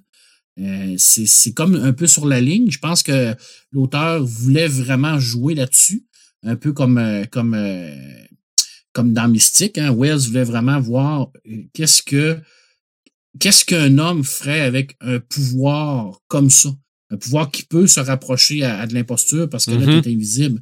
Je veux dire, il n'y a pas personne qui peut te voir, il n'y a pas personne qui peut te, te, te, te, te, sentir. Tu peux faire ce que tu veux. Alors, euh, d'ailleurs, le, le- le personnage va virer fou, carrément, à l'intérieur du roman, là, parce que, je veux dire, à un moment donné, c'est tellement, c'est tellement troublant euh, psychologiquement d'avoir ce pouvoir-là. Et euh, je me demandais, la- je me posais la question euh, quand je faisais mes, euh, mes recherches, je me disais, avoir le pouvoir d'un mystique, avoir le pouvoir de l'homme invisible, c'est tentant là, de, de dire que je suis invisible, je m'en vais dans une banque, je vais, je vais, je vais sortir euh, 50 000 piastres, euh, payer ma maison, puis je ressors de là, ni vu ni connu. Là. Mhm. Tu sais, je veux dire, c'est, c'est, c'est, c'est, c'est, c'est, c'est ce qu'on appelle un dilemme, hein? Je veux dire, est-ce qu'on le fait, est-ce qu'on le fait pas? Est-ce que si on le fait, est-ce qu'on va tomber dans un engrenage qu'on va continuer ce pattern-là comme un peu euh, Stéphane Bourgoin? Ouais. Euh, est-ce que c'est, toujours une bonne question? C'est toujours une bonne question. En tout cas, c'est, moi, ça m'est. Tu sais, je veux dire, c'est. On pourra en parler dans, dans notre prochain épisode, euh, peut-être euh, si on se fait un sujet genre comme ça, là, sur Mhm. Ben le oui. mal, genre. Genre. genre, là. genre. Euh, euh, qui est le premier, euh, Sylvain, super-héros? Tu sais, le, le, le premier vraiment à prendre une, une, une identité secrète là, pour essayer de combattre le, méchant, les faibles et les Mon bandits. OK. Euh, et Euh, mon Quelqu'un qui a inspiré Batman, qui a inspiré. OK, tout- ben je vais dire, je vais dire, c'est, c'est soit Robin des Bois ou Zorro. C'est Zorro. Zorro, euh, c'est Zorro euh, qui veut, qui, qui, euh, qui, qui- je, je- je le rentre là-dedans parce que c'est le, le- c'est vraiment un des premiers à avoir pris une identité euh, secrète, d'en se faire passer pour quelqu'un d'autre. Euh, D'ailleurs, la, la question se pose rapidement de, de savoir qui est le, le, le- vrai. hein. Est-ce que c'est Zorro ou est-ce que c'est de la Vega, hein, Don Diego de la Vega, qui est un peu comme le, le, le- son, son- est-ce qui est son, son personnage d'imposteur? C'est ça. Qui, qui est l'alter ego? Qui est l'alter ego, hein? Euh, je veux dire, on, on avait déjà des, des, des relents de cette question-là qui sortaient avec ça. Euh, très, très belle, euh, très, très beau personnage qui a été créé euh, dans les années 1800 quand même. Là, je veux dire. Ben, en 1919, en fait, qui a été créé euh, Zorro. Euh, c'est vraiment euh, une histoire, ben, c'est une histoire également qui va jouer avec l'histoire de, de- des États-Unis, avec la Californie espagnole et tout ça. Alors, mais on a tout le temps le, le fameux combat entre les, euh, le- bon et les méchants. Je l'ai mis là-dedans parce que ça, je trouve que Zorro représente tous les super-héros qui, qui, qui se Mhm. cachent derrière un alter ego, Oui. qui sont un peu, à, à mon avis, des, des, des imposteurs, mais des imposteurs par, par devoir, hein, souvent, Ouais. je veux dire, euh, et par, par- souvent par protection. Hein. C'est ça. devenir euh, quelqu'un d'autre pour pouvoir protéger euh, des gens, pour pouvoir protéger les- de la famille et tout ça. C'est ça. Mais euh, je me trompe peut-être parce que mon souvenir de Zorro est très, très lointain, là. Mais ah, j'ai ben, lui l'impre- aussi, hein. j'ai l'impression que de la façon que je m'en rappelle, lorsqu'il n'est pas Zorro, il est du côté de ceux que Zorro combat. Ah, tout à fait. Je veux dire, OK, donc il est vraiment euh, un imposteur. Ouais. C'est un homme euh, qui est riche, qui, qui est dans, dans la haute sphère de ces gens-là. Il va les, les- les- il va aller vers eux autres, il va dîner avec eux autres. Tu sais, je veux dire, il se fait vraiment passer pour un, un de cette gang-là. Là. Puis après ça, quand il met sa cape et son chapeau et son fameux petit euh, bandeau sous les yeux, là, Mhm. là il devient vraiment euh, le, le- le- le pourfendeur de ce genre-là. Ouais. Bref, dans le fond, il pourrait se combattre lui-même. C'est vrai. C'est vrai, hein? Pas, pas loin Ben oui. d'eux. il pourrait se combattre lui-même. Euh, je me disais, euh, est-ce que les maîtres des déguisements rentrent dans les imposteurs? Est-ce que le fait oui. d'avoir cette capacité de se déguiser-là, euh, je me posais la question. Je me Ben, disais, tu te fais passer pour quelqu'un d'autre, littéralement. Là. Tu te fais passer pour quelqu'un d'autre, effectivement, et tout ça. Euh, bon, je me suis dit, bon, j'en ai déjà beaucoup. Euh, euh, en même temps, ça va me permettre de pouvoir parler d'un truc complètement fou euh, que pas grand monde connaît. Puis je me suis dit, bon, ben go, je vais y aller. hein. je, vais, je vais parler de, de cette série-là, de cette une série de BD espagnole qui a été écrite dans les années 50, qui s'appelle Mortadelle et Philémon. Oui. Je sais pas si c'est- Ben oui, ça me Ça dit dit quelque quelque chose, chose. hein? Ben oui. Ça me dit quelque chose, mais je suis pas de rien mettre là-dessus. C'est ça. Il y, en a- Écoute, il y en avait un qui avait Le un nom, col. le nom me dit quelque chose. C'est ça. Un des deux personnages a le col très, très haut. Là. Ça, c'était Mortadelle, c'était le maître des déguisements. Mhm. Il est pas Euh, blond, en deux. plus? Non, Ah, il est chaud. Il est est mais les deux sont cons comme la lune. Ça, c'est sûr. C'est une bande dessinée qui est excessivement humoristique. Euh, c'est deux agents du, euh, de, qui, qui- appellent ça des, des techniciens d'enquête aérostères. OK. Trouve que ça n'a aucun, aucun sens. Ça. En tout cas, bref, c'est des genres de, de, de, de, de James Bond, mais des, euh, des, des, des ultra pauvres. Là. OK. C'est entre, entre James Bond et les, euh, les Dupont. Ah ouais, tout à fait, tout à fait. Puis Mortadelle, ben lui, c'était, comme tu dis, avec le col et le chauve, avec le grand nez, tout ça. Mais lui, il avait la lui, c'était, il était considéré comme le maître des déguisements. Mais écoute, c'était du déguisement extrême. Là. Il pouvait se transformer en, en éléphant. OK, bon. Il se transformait en, en moustique, en chien, en chat, en ce que tu veux. Il faisait ce qu'il voulait. Euh, Philémon, lui, ben, il se considérait un peu comme un genre de Sherlock Holmes. Là. Était, il était sûr que c'était un, un super détective, mais dans le fond, il était nul, mais nul, là, total. là. Euh, c'est vraiment une, série excessivement humoristique que moi, je lisais euh, dans les, euh, les euh, dans les Tintins, dans, dans toutes ces revues-là. Là. Il y avait ça, là, des, des, des séries-là, Mort Mortadelle, les Philémon et tout ça. Euh, moi, je capotais là-dessus. Je trouvais ça extrêmement drôle. Euh, c'était dans, je me souviens plus c'était dans, dans, dans quel journal en France. Là. Euh, Je pense que c'était mon journal ou mais, en tout cas, il y, en avait plein, il y en, a- il y en avait beaucoup. Là. Puis moi, j'adorais ça dans, dans ces personnages-là. Puis ce que j'aimais, c'était c'était la capacité de déguisement. C'est comme je disais tout à l'heure. Tu sais, on n'est pas là dans. on n'est pas dans, dans Scooby-Doo, là. OK. Tu sais, Parce que oui, dans Scooby-Doo, euh, ça naît aussi euh, des, des, des, imposteurs, là. Ouais. En fait, tous les ennemis, c'est des imposteurs. Euh, là, on était vraiment dans un genre de, de, de, de, gars qui se transformaient en ce qu'ils voulaient. Là. Mais écoutez, allez voir ça. Il y a même une série animée qui a été faite là-dessus. Ah oui. Oui. Essayez de, de, de- d'aller voir ça. Euh, essayez de vous trouver des images de ça. Vous allez vraiment trouver ça drôle. C'est vraiment mourant. Euh, Ça a été traduit en France. Écoute, il y a 184 albums en espagnol. En, en Espagne, là, c'est, c'est, c'est, c'est, c'est les, c'est les Astérix, là. Tu sais, Mhm. Je veux dire, pour, pour là-bas, là, c'est vraiment comme immense. Là. Je veux dire, je veux dire, Ok. c'est une série culte et fort là, de, de la, la BD espagnole. Là. Ça vaut vraiment la peine. Allez jeter un coup d'œil à ça. Là. C'est vraiment très, très, très drôle. Euh, hey, je continue. Je, je peux pas te parler d'imposteur sans te parler de Mister Satan. OK. Mister Satan, qui est un personnage de Dragon Ball.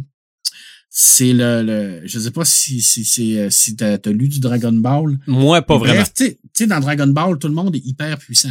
Mhm. je veux dire, c'est comme, euh, c'est comme des, des, des, des, des, des dieux sur pattes. Là. Je veux dire, euh, chaque, chaque personnage ont des techniques de combat absolument extraordinaires. Euh, et puis, t'as t'as lui, t'as Mister Satan qui, qui est comme un genre d'humain qui, euh, qui, a, qui, a, qui a zéro technique, qui a zéro com- qui sait absolument rien faire, mais il est considéré comme le champion de la Terre parce que à un moment donné, Son Goku va se battre contre lui. Euh, puis euh, Vegeta, toute ta gang-là, il aurait pu les écraser en, en claquant des doigts. là. Mais ils vont comme l'auto-proclamer euh, souverain de la Terre pour enlever un peu de, de, de vision sur eux autres. parce qu'ils ils veulent pas être trop à la- à l'avant-plan, parce que Goku, à un moment donné, il se rend compte que plus il est à l'avant-plan, plus les, les, les ennemis de l'extérieur viennent parce que tu sais, il se rend compte qu'il y a des gens forts sur la Terre, fait qu'ils mettent ce, ce, ce bozo, les culottes-là. Et là, lui, il se crée, là, mais je veux dire, il, il est persuadé que c'est le plus grand guerrier de l'univers parce qu'il a Ok. battu Son Goku qui s'est laissé battre par lui, par un coup de poing. Et il, il est totalement marrant tout le long de la série. Euh, et, et, la- et le seul qui, qui, qui ne sait pas que c'est pas un, un grand guerrier, c'est lui, parce que tous les autres autour de lui, sa, sa fille, euh, ses amis, tout ça, le savent tous que c'est un plouc, mais total. Mais lui, dans sa tête, il est tellement persuadé que c'est un champion que est-ce que c'est vraiment une imposture? Je ne sais pas. Mais c'est ça, lui, lui, avoir le syndrome de l'imposteur, il l'a pas. Il Clairement. ça. l'a pas, lui, parce que lui, il est persuadé qu'à un moment donné, il va s'en rendre compte, bien entendu. Là. On, on- à un moment donné, il va bien se rendre compte que, que c'est un. c'est un- c'est- il, il semble que c'est. euh, Il, va- il, va, il va se rendre compte que les, les, les autres là, se- se perdent euh, en face de lui. Là. Mais ça, ça prend quand même du temps. Là. Mais il va quand même toujours rester comme le front pour dire que c'est le plus grand humain et tout ça. De, Ah. le plus fort de toute la gang. Mais écoute, allez voir ça, c'est vraiment drôle. Euh, Dragon Ball, qui est une, une excellente série euh, de, de manga, qui a beaucoup, beaucoup de, de, de trucs à l'intérieur de ça, beaucoup Oui. de, de niveaux de lecture à l'intérieur de ça. Tu sais, on a tendance à parler, à penser que c'est seulement une, une œuvre de combat puis de, de, de pétage de gueule. Oui, mais ça fait partie de, de, de, de l'enveloppe, là, mais il y a, il y, a plus, il y a plus en arrière de ça. Il y a une philosophie en arrière de ça. Philosophie des arts martiaux, une philosophie du respect, du travail, de l'amitié. Euh, mais c'est excessivement drôle aussi, hein, je veux dire, on se le cachera pas, là. Très, très, euh, beaucoup humoristique.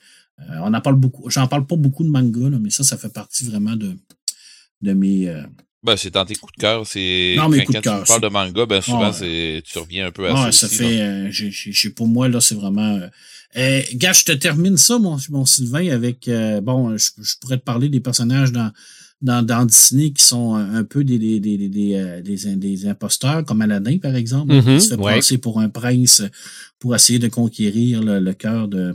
Jasmine. Jasmine, merci. Hey, là, ma fille serait pas contente. Oh là là on lui dira pas. On lui dira pas. Papa, tu l'as manqué, celle-là. Euh, oui, il y a des. euh, il y a- oui, c'est vrai. Il y a des personnages aussi dans, dans des romans qui, euh, qui se font qui se font pas passer pour quelqu'un d'autre.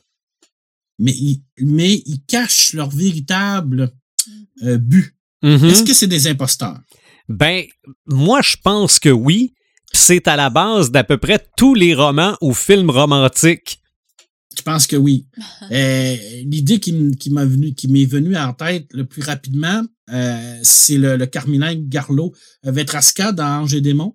OK. Euh, je sais pas si tu te souviens du personnage euh, Ouais. dans le film où ce que tu sais il veut c'est comme euh, c'est c'est c'est le c'est le, ca- le, le Camerlingue qui va euh, prendre la, la, la, la suite du pape qui est décédé et tout ça il va vraiment essayer d'aider Robert dans son enquête un- et tout ça et à la fin on se rend compte que c'est tout lui qui a monté ça là Mhm. Sais, c'est comme hein. ouais c'est comme lui là qui, qui qui dans le fond il veut devenir pape puis il veut prendre la place puis il a tout monté oui. ce moment-là puis là je me disais est-ce que ça en fait de lui un imposteur? Jamais il va se prendre Ben, pour je quelqu'un pense que d'autre oui.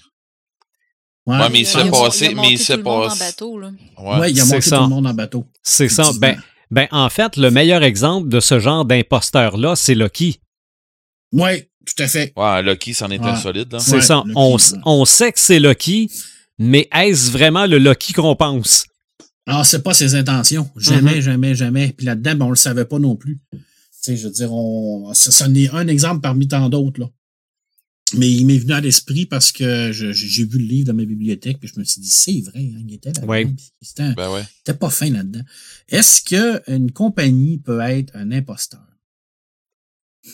Tant, On parle tout le temps de personnage. tant qu'à pousser le bouchon, je dirais que oui. Si je te dis Umbrella Corporation, là, je Eh suis oui, c'est beau. de- Ouais, c'est correct, tu viens de Red. fesser dedans. Ah ouais. Là, tu viens de fesser dedans, c'est viens, vrai. tu viens d'avoir Red solide, là. Ah ouais, écoute, là. Hein? Oui. Est-ce que cette comp- euh, une parmi tant d'autres qui est une, une compagnie pharmaceutique qui promet mer et monde, mais qui cache ses véritables intentions et qui font des expériences scientifiques pour essayer de réanimer des gens? Mhm. Euh, je pense que j'ai pris Umbrella Corporation parce que euh, elle est partout dans la culture populaire. euh, Ouais, mais tu peux vidéo, prendre bien plus proche que ça. Tu peux prendre bien plus, dans ce cas-là, tu peux prendre bien plus proche que ça, tant qu'à prendre Apple. Ils disent qu'ils vont Apple. écouter leurs consommateurs, puis jamais qu'ils vont le faire. C'est vrai aussi. aussi. Écoute, Mais tu sais, il y a eu des BD, il y a eu des, euh, Ouais. des romans, Non, des jeux hein. vidéo à tour de bras, euh, des, jeux de plateau, des jeux de cartes, des jeux vidéo. euh, Est-ce que ça s'applique à la compagnie qui a créé Terminator? Ou ça, c'est juste un accident? Je pense que c'est un accident, OK. À mon humble avis, mais ça serait à, à parler. D'ailleurs, Ouais, on devrait non, se faire un c'est- épisode non, un moment donné sur pense les pas. intelligences artificielles. Mhm. je pense pas En que parler. Cybertech euh, Corporation, je me suis- c'est ça, hein, Cybertech? Ouais. C'est ben Skynet, oui. Skynet. Skynet, mais à la, à la Ben, base, Sky- c'est Skynet. Cybertech. C'est ça, Skynet, c'est l'ordinateur. OK. Euh, c'est euh, c'est le IA. Mais Cybertech Corporation, je pense pas que c'était des, des, euh, des, des, des imposteurs. C'est comme on dit, c'est un accident, c'est un IA qui a dégénéré. Ça a mal viré. Euh, ça a mal viré.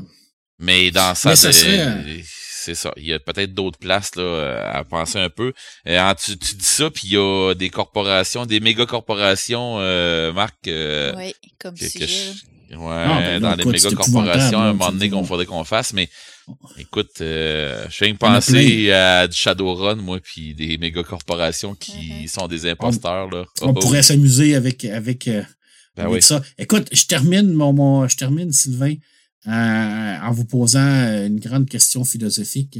Est-ce quelqu'un quelqu'un qui n'est pas euh, qui il semble mais qui ne le sait pas, est-ce que c'est un imposteur? Un imposteur qui ne, qui ne sait pas qu'il est un imposteur. Ouais. Ben, ça dépend. Tantôt, on, on parlait que les, les gens finissent tellement par se croire dans leurs mensonges Ouais. que, tu sais, ils peuvent être imposteurs sans le savoir. Ouais. Je pense que la question, c'est de savoir est-ce qu'ils le font parce qu'ils en retirent certains privilèges ou des profits. Euh, mais sinon, quelqu'un qui, qui, qui fait des trucs, ben ça, on pourrait en parler justement dans un épisode sur le mal, quelqu'un qui fait des trucs mauvais, mais qui s'en rend pas compte, est-ce qu'il est un imposteur pour autant?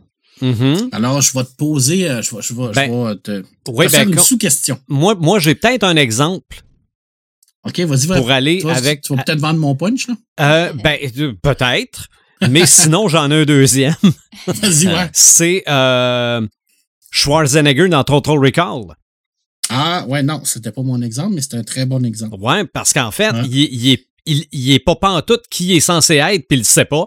Puis il sait pas, c'est vrai. C'est vrai. Mais, Mais toi, ton exemple? est-ce que Rachel, dans, dans Blade Runner, est une imposteur? Non. Elle est une réplicante, Oui. Ouais. mais elle ne le sait pas. Ouais, je pense pas. Mhm. Est-ce que Rick est un imposteur? Est-il un Oui. répliquant ou un humain? Oui. Mais il le sait pas. Ah, ouais.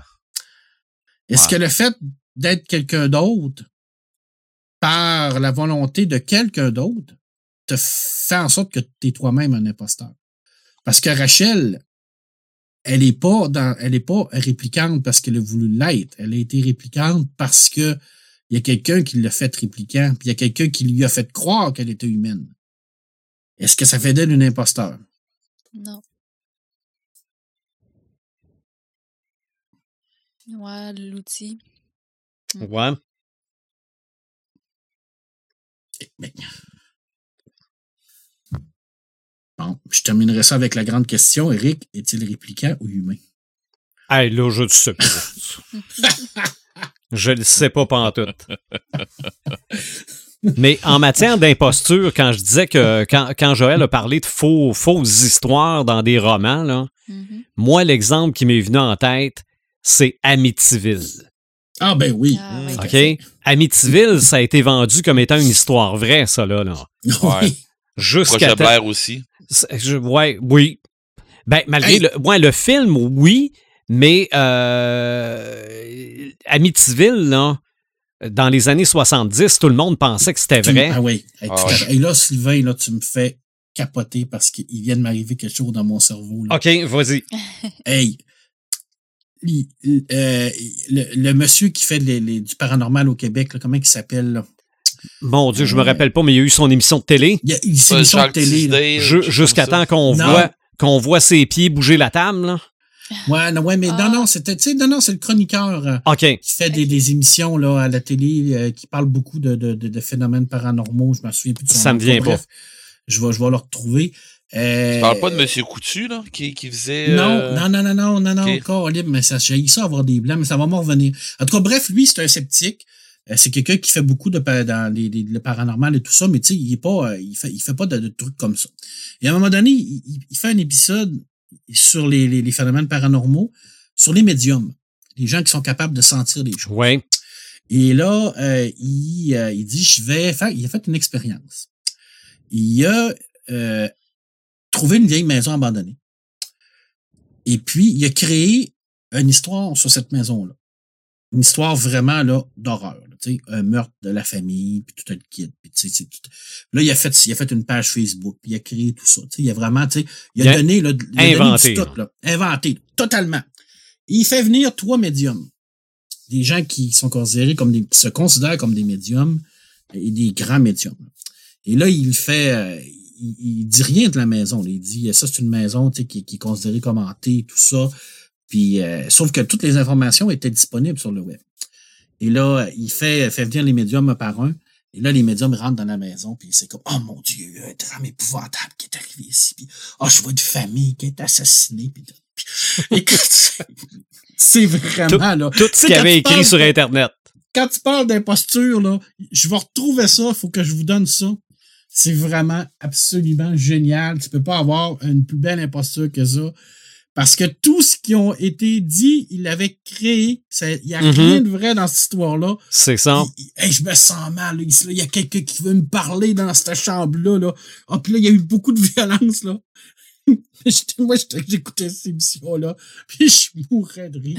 C'est ça. Ben, Je me suis dit, mais c'est chien, man. C'est vraiment. Christian ça, ben- qui s'appelle. Tu parles, tu parles des ouais, médiums. Ouais, ouais, ouais. Tu parles Oui, des médiums qui sont allés dans cette maison-là, là. Mais les médiums, imposteurs. c'est ça, mais les médiums qui sont allés à Amityville, là, Ah, c'est des imposteurs aussi. c'est, c'est les médiums sur lesquels on base la conjuration. Ouais. Ben oui, mais c'est deux imposteurs. C'est Christian Page, c'est ça, je l'ai retrouvé. OK. Christian Page, son émission, c'était les, euh, les, les enquêtes extraordinaires. C'est ça. C'était vraiment extraordinaire. C'est, c'est, c'est, écoute, oui, c'est, écoute, c'est, c'est, écoute, c'est une imposture totale. là. Je veux dire, tu rentres là, puis tu vois bien qu'ils ont, sont allés cueillir l'information, puis qu'ils font leur show, là. Je veux dire, moi, j'ai trouvé ça. En même temps, je trouvais ça excessivement chiant Oui. de, de la part de, de, de M. Page, parce que je me disais, aïe, aïe, c'est, c'est vraiment méchant, là, mais tu sais, tu sais, de, de- ah, puis dans, dans, dans l'émission, là, on, on voit pas, là, qui explique que c'était une, euh, qui leur dit que c'était, c'était, c'était inventé, là. OK. Il laisse comme sur la fin, mais Tu sais, tu te regardes ça, puis tu te dis, qu'ils vont écouter l'épisode, là, ils vont Ils vont être heureux, tu penses? C'est fini, leur carrière est finie. Mhm. Mais en même temps, je suis pas sûr que leur carrière est finie. Il y a Non. tellement de gens qui veulent croire à ça, Ouais. Oui, qui vont passer par-dessus ça, puis qui vont continuer à croire, même si c'est des imposteurs. Mm, Absolument. parce que c'est des personnes qui disent ce qu'elles veulent entendre. C'est Ouais. ça. Ouais. Hey, on, est, on est psychologique aujourd'hui, Ah oui. pas Ah non, mais la, la nature humaine étant ce qu'elle est, on a besoin de se faire rassurer, puis il y a du monde qui vont se faire rassurer comme ça. Ouais. C'est vrai. Alors voilà, mon cher Sylvain, euh, c'est fait. En tout cas, Marc, pour quelqu'un qui euh, connaît pas ça, la BD, et qui ne connaît pas ça, les romans, je trouve que tu fais pas pire semblant. Je suis un pas pire imposteur. Je pense que je suis. Oh, euh, oh, oh, oh, je suis- t'es- je- je- je- je suis bon là-dedans. ouais, ouais, ouais, t'as, En tout cas, t'as travaillé ton rôle. ouais, t'as, t'as le pas pire syndrome. Euh, pour ce qui est de l'imposture à l'écran, OK? Petit et grand écran, je suis allé dans pas mal toutes sortes de directions parce que regardez, des imposteurs. euh, Puis Joël, tu disais tantôt des impostrices. Oui, le féminin Le de fém- imposteur selon Antidote et Impostrice. OK, bon. Ben, il y, a- il y en a drôle, partout. J'aime pas ça, ce mot-là. Mais Ben, Ah, il tu y vois, j'ai aurait dit aussi- imposteur moi, tantôt. Il y, Mais- il y aurait aussi imposteresse, mais ça, c'est Oh. considéré comme étant archaïque. C'est Ah, une vieille bon. forme du mot. OK. Mais comme je disais tantôt aussi, puis je m'embarquerai pas trop là-dedans, c'est vrai que l'imposture est à la base du roman et du film romantique. OK? Il y a toujours un des deux qui s'attire, mais qui n'a pas vraiment dit la vérité à l'autre, puis quand l'autre l'apprend, boude pendant 15 minutes de film. Là. Ça, c'est à la base de, de plein de films. Oh man. Ah, C'est ouais. à quel point les, j'ai écouté des romances de Noël dans le temps des fêtes. Oui. là. C'est vrai, hein, oui. Tout. Tout. C'était c'est presque Ah, ça. C'est incroyable. toujours une fille de la ville qui revient dans son village. Ou qui tombe en panne dans un village. C'est ça, puis qui tombe en amour avec le gars du Oh, marché, euh, de- du magasin général, qui Oh, finalement est un riche héritier. Coudon, on a tout écouté le même. C'est toujours le même. Mais, Ah, mais l'imposture, à la base, est souvent dans l'émission, dans les émissions pour enfants. OK? En tout cas, moi, les émissions que j'ai vues, donc on recule, euh, on recule au calendrier grec, là. Mais il y a, c'est que il y a un des personnages qui se déguise en quelqu'un d'autre. Personne dans l'émission le reconnaît, sauf le public. Et les vrai, ouais. enfants, qui parfois même à l'époque où moi j'écoutais des émissions pour enfants, étaient vraiment dans le public de l'émission, pouvaient se mettre à crier c'est lui, c'est lui, c'est lui. OK? Il y, a- il y avait comme quelque chose de de magique de voir quelqu'un se déguiser puis qu'on était les seuls à se rendre compte qu'il était déguisé. Euh, bon, Marc, quand on a parlé du podcast euh, en, en le préparant, tu m'envoyais la photo des centaures de centaures. Hein, Ça, dans les années 70, regarde, Centaure ne faisait que se déguiser. C'est C'était, vrai. c'était le, le- le parfait imposteur. Mais aussi à la même époque, Bobino et Bobinette, c'était soit Bobino qui se déguisait, Bobinette le reconnaissait tout le temps, c'était soit Bobinette qui se déguisait, Bobino le reconnaissait jamais. OK? C'était fréquent. Mais, par exemple, toi, t'en as pas parlé euh, pour ce qui est des romans, euh, Marc, tantôt, mais un personnage qui se déguise que peu de monde reconnaissent, sauf le public et les héros principaux, c'est le comte Olaf. Ah oui, tellement. Moi, OK? oui. Puis, euh, bon, de- de- de- depuis que je connais Joël, je pense que les, les premiers romans desquels je l'ai entendu parler, euh, c'était Les Orphelins Baudelaire. Oui. Puis, puis c'est ça, même tu regardes le film, tu regardes la série télé sur Netflix, c'est évident que c'est lui. Là. font pour pas voir que c'est lui? C'est ça. Les enfants, c'est la question. Puis, puis dans les livres, c'est la question que les enfants r- revient toujours. Là, comment les gens font pour pas s'en rendre compte? puis ils crient aux gens là, mais c'est évident.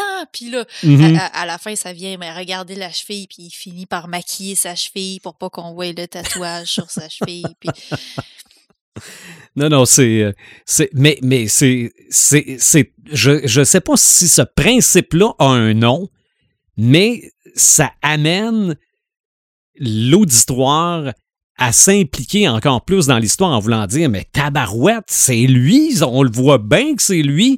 C'est c'est fréquent aussi dans des films. Bon. Ben, j'ai un, j'ai un nom pour ça, moi. oui, OK. Mais en même temps, je veux pas euh, te couper peut-être que ça, euh, quelque chose que tu veux parler. Je sais pas si tu vas en parler, c'est ça que je sais pas trop. Vas-y. Ben, moi, j'appelle ça un mystère à la Scooby-Doo. OK, oui. Ah oui. Les imposteurs dans Scooby-Doo, c'est tout ça. Le méchant, c'est tout le temps un imposteur. C'est tout le temps la personne, ou presque, là, c'est tout le temps la personne qui va les aider dans leur enquête au début. Puis tu sais, je parle dans les dans les petits bonhommes là. Oui. C'est tout le temps les personnes qui vont lui dire allez pas là, c'est dangereux puis tout ça ou la personne qui leur a demandé de l'aide ou tu sais c'est c'est tout le temps quelque chose dans ce style là puis c'est tout le temps un imposteur à qui qui enlève un masque puis un autre masque à la fin puis tiens ben. C'est Mhm. tout le temps des niaiseries de même là. Oui, oui. Puis c'est drôle, je- il y a- il y a- tu viens de me faire euh, flasher quelque chose en tête que j'avais pas mis dans ma liste, mais c'est vrai que ça fait un peu Scooby-Doo. C'est vendredi 13 5. OK? Le cinquième vendredi 13, c'est même pas Jason. Ouais. La mère qui, qui se fait passer pour. Non, ça Non. c'est le 1 ça. Ça, c'est le Ah, premier. ok. Ouais. Mais le cinquième, le cinq? Jason est censé être mort dans le 4. Ouais. Et dans le 5, on s'excuse pour le punch, là. Ouais, OK, là, euh, spoiler- regarde, c'est comme- C'est comme spoiler dire alert. que Vador c'est le père de Luc là. Ah, shit! Mais dans. On pense que Jason est revenu à la vie dans le cinquième, mais finalement, c'est un des ambulanciers qu'on a vu au début. Ah, Ah ouais. OK? Bon, ça, je trouve que ça fait un peu Scooby-Doo sur les bords. Euh, je me suis servi de leur image pour euh, l'affiche, la, publicité de cet épisode-ci, la fameuse Team Rocket. Ouais, ouais, ouais. OK? Ça aussi, là, je veux dire, euh, qui ne reconnaît pas, en tout cas comme public, la Team Rocket déguisée, là? C'est. euh, faut, faut le faire pour pas les reconnaître, mais ils sont toujours déguisés. Sont toujours de retour pour nous jouer un vilain tour, donc euh, parfois font les imposteurs. Euh, à part ça, il y a trois films, moi, que je mets dans le même bateau parce que les trois, c'est un gars qui se déguise en madame. Ma- Madame, Doubtfire. Dot- Madame Doubtfire. Eh Big oui. Mama et Tootsie. Ouais. Avec le Dustin Hoffman. Ça me dit rien. Big Je Mama, ça te dit rien? les deux. Non. Ouais. OK, je connais ben, juste Madame Doubtfire. OK. Classique. Euh, euh, Madame Doubtfire avec Dustin Hoffman. Euh, pour ce qui est de Big Mama, mon Non, Dieu. Tootsie. Tootsie avec Dustin Hoffman. Euh, Tootsie avec euh, Ouais. Dustin Hoffman, de Madame Doubtfire avec euh, euh, Robin, Williams. C'est Ouais. ça. Big et Mama. Big Mama, oh, ben, je pense que c'est chez Big Mama. Ouais. C'est, euh, un peu, Euh, il était l'autre acteur avec Will Smith dans Bad Boys. là. c'est ça, Ouais. exactement. euh, Mar- Euh, Martin, Lawrence? euh, exactement. Martin Lawrence. Ouais, Exactement. Donc, Martin Lawrence se, déguise en, en grosse Madame Noire, là. Ah, ouais. Euh, Puis il y a deux films dans cette série-là. Euh, Deux? oui, Ouais. oui, oui, absolument. Je suis en retard de deux. Ça veut dire. Ouais, mais regarde, on n'est pas obligé de tout savoir, là. On peut faire semblant qu'on sait tout, mais on est des imposteurs. Euh, Il y a, euh, dans, dans cette même veine-là aussi, là, il y a les, les deux frères noirs qui se déguisent en filles blanches. Là. Ouais. Ça, Euh, ça, ça vole non. pas haut. Là. Non, ça vole pas haut, mon Dieu. les frères Wyans, qui... euh, Ah, Je me rappelle pas du titre du film, là. Là, t'es en train de me dire qu'ils se mettent du maquillage blanc ou? Ah non, oui. c'est, c'est, c'est affreux. C'est, ça Ah ça non, a c'est aucun bon sens. Ça a aucun bon sens. Je pense que c'est le genre de film qui peut pas se faire en 2021. là. non, c'est non, clair. OK? Euh, c'est l'inverse du, du, euh, du blackface. c'est ça, exactement. Mais pour ce qui est des impostrices, Miss Personnalité, Ouais. Ah, oui, Avec, euh, Sandra. Bullock. Sandra Bullock, je veux dire, c'est en fait, c'est une policière qui se fait passer pour une euh, participante de concours de beauté qui veut la paix dans le monde. Et d'ailleurs, universitaire en, en, en, en neuropsychirurgie ou bien en probablement, physique des particules. probablement, mais le film se termine qu'elle veut vraiment la paix dans le monde. Euh, bon, un film que j'ai euh, que j'ai eu l'occasion de parler, puis on en a parlé euh, dans toutes sortes de, de, de, de thèmes parce que ça fait un peu Lovecraft. Euh, on a parlé de, de, de jeux de table concernant ce film-là, mais c'est l'e- l'effroyable chose. Ah oui. L'effroyable chose prend la place des êtres humains.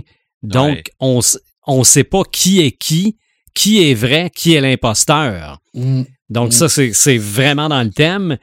Et dans le même ordre d'idées, c'est un film qu'on n'a jamais parlé dans le podcast, mais qui a été repris à plusieurs sauces. Je sais même pas le titre en français. C'est Invasion of the Body Snatcher. Et Ça moi, l'invasion des body snatchers. Ouais, Ouais, c'est ça, parce que Body comme ça. Oui, ça a Ouais, jamais été c'est avec repris, c'est Ouais, ça. Ouais, ouais, ouais. C'est ça, mais ça a été. euh, me semble, avec Donald Sutherland, c'était une reprise d'un film des années 60. Je pense que ça a, ça a été repris aussi, que ça s'appelle juste Body Snatcher. Euh, en tout cas, ça, ça Ah aussi, oui, c'est un avec Daniel classique. Craig. T'as raison, ça a été repris avec Daniel Craig. OK.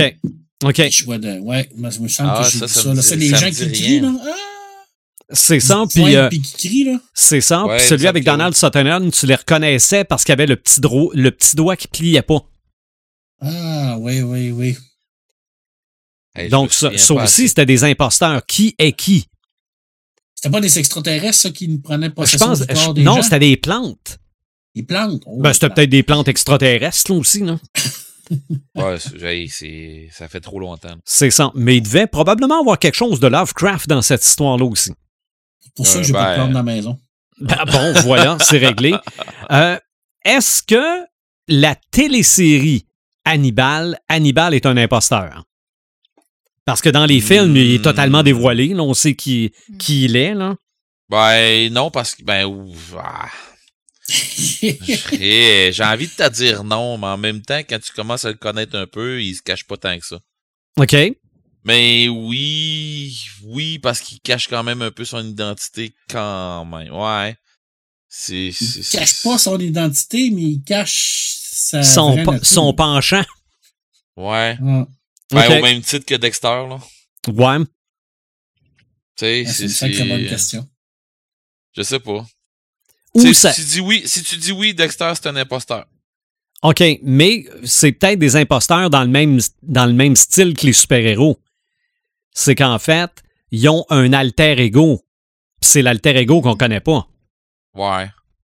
Ouais, ouais, ouais, ouais. Plutôt que de l'imposture, ouais. C'est ça, Parce, parce que que... quand t'es un imposteur, tu prétends pas être. euh, tu sais, l'alter ego puis l'imposteur, d'après moi, c'est pas la même affaire. OK.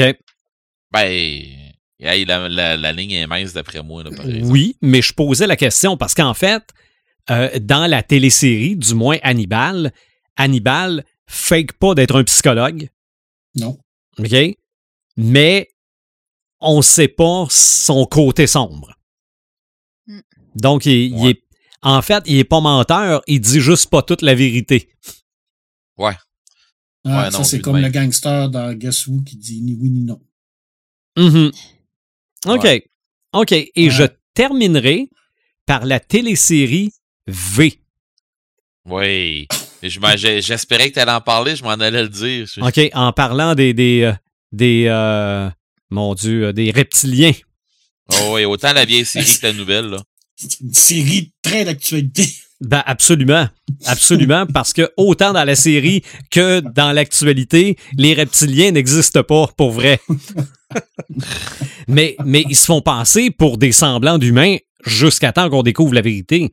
Ouais, ouais. Et là, on se rappelle de la scène de l'accouchement là, qui était terrible. Ah mon Dieu, hey, moi, euh, Ça m'avait tranche- marqué. Là. tranche de vie là, moi je suis à l'hôpital pendant ce temps-là, moi. Moi C'était on n'est pas en train d'accoucher. là. Non, non, non, non, non, non, non, non, non, non, non, j'avais, euh, je pense j'avais euh, 17 ans, là, euh, je veux dire, euh, je vous épargne les détails, là, mais je veux dire, je, je regardais cette série-là avec une télé dans ma chambre, là, et l'accouchement, là, probablement que je reverrais ça aujourd'hui, je trouverais les effets spéciaux euh, totalement euh, cheap, là. Mais à l'époque, là, le premier bébé qui sort correct, puis le deuxième, là, qui est un peu différent, Et Ouf. Ouf, ça finissait comme ça, puis fallait que je m'endorme. Non, c'était hard. là. Honnête. Là. Non, non, c'est. euh, pour, pour l'époque, c'était, c'était vraiment un cliffhanger de la mort.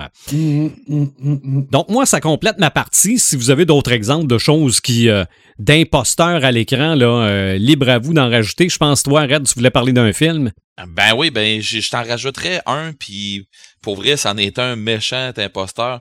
Euh, dans Attrape-moi si tu peux, Oui. euh, avec euh, voyons Leonardo DiCaprio puis euh, Tom Hanks. ouais Tom Hanks.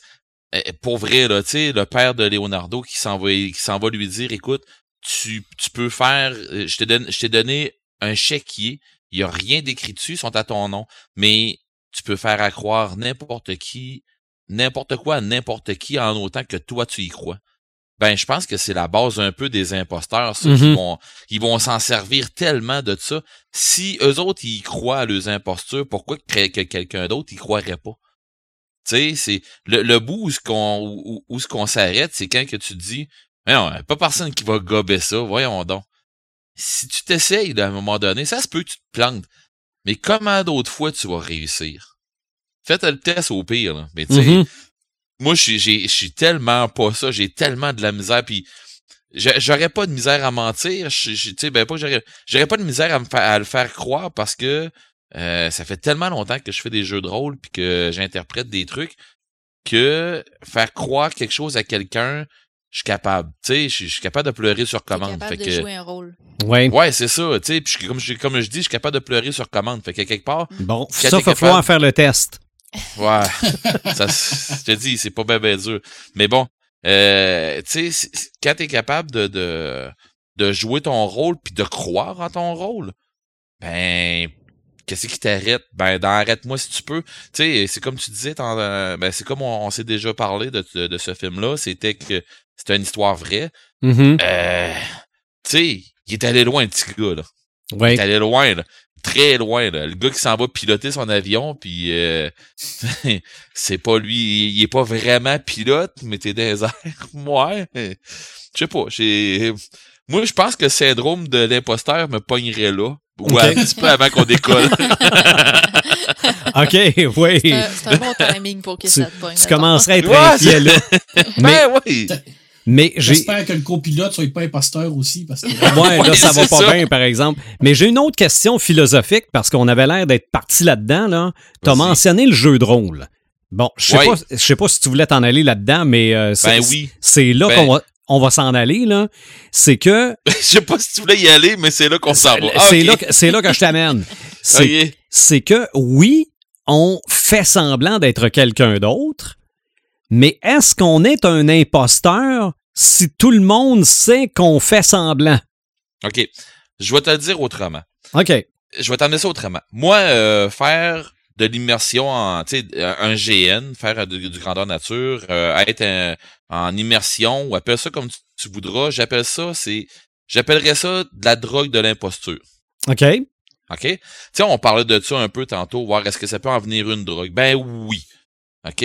Parce que il y a des gens qui décrochent pas de leur rôle.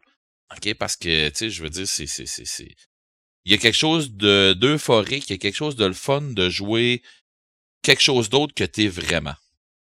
D'accord? OK, oui. Euh, sauf que il y a des personnes, puis je veux dire, on est on est souvent toutes de même, puis on a déjà euh, on a déjà joué des trucs. En tout cas, si vous êtes des, des, des joueurs de des rôlistes, euh, ou autant des, des rôlistes que des, des, euh, des GNistes, si euh, vous en êtes puis que vous interprétez des rôles sur table ou en ré- ou en grandeur nature, euh, vous l'avez expérimenté, c'est clair. Puis si vous me dites que non, ben euh, faites une petite introspection, ça se pourrait que vous me dites oui après.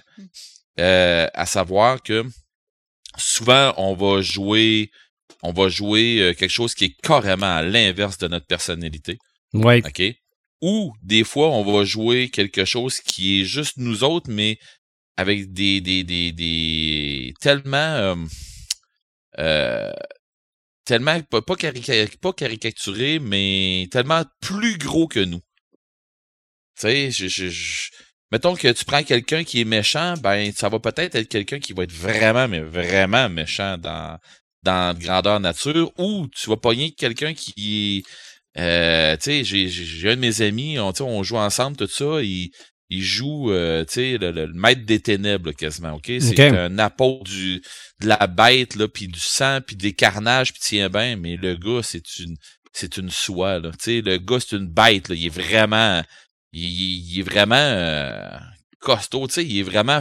Tu le regardes, tu fais... Ah, je le trosserais pas, ce gars-là. Ben, mais pour vrai, le gars, il est sweet, ben raide, tout ça, tu sais, il, il est super fin, en vrai. Mais il joue quelque chose de carrément à l'inverse, puis il se donne ce style-là. Euh, puis c'est souvent le cas aussi dans des groupes euh, dans des groupes métal là, euh, tu sais c'est c'est tu Aussi. sais, c'est souvent ils vont jouer un rôle. Fait que je, je pense que l'imposture ça devient une drogue à un moment donné parce que tu peux tu peux te permettre des trucs que tu te permets pas en vrai avec ta vraie personnalité. Je sais pas si vous me suivez, tu sais. Je te suis très bien. Parce que euh, cette- ce personnage-là que t'as, il devient euh, il, il- il devient quelque chose d'autre que toi. Oui. Puis ta personnalité, tu la mets de côté. Fait que ta question étant est-ce que on peut est-ce qu'on est un imposteur quand on fait un grandeur nature ou quand on joue sur table? Ben, non. en fait, est-ce qu'on est un imposteur quand tout le monde sait qu'on est un imposteur? Ben non. OK. Parce que tout le monde joue. Est-ce que est-ce que tu te ferais pogner par la drogue de, de sais par euh, la drogue qui est l'imposture? Ouais, ça à un moment donné tu te fais pogner par ça parce que tu tripes parce que c'est le fun.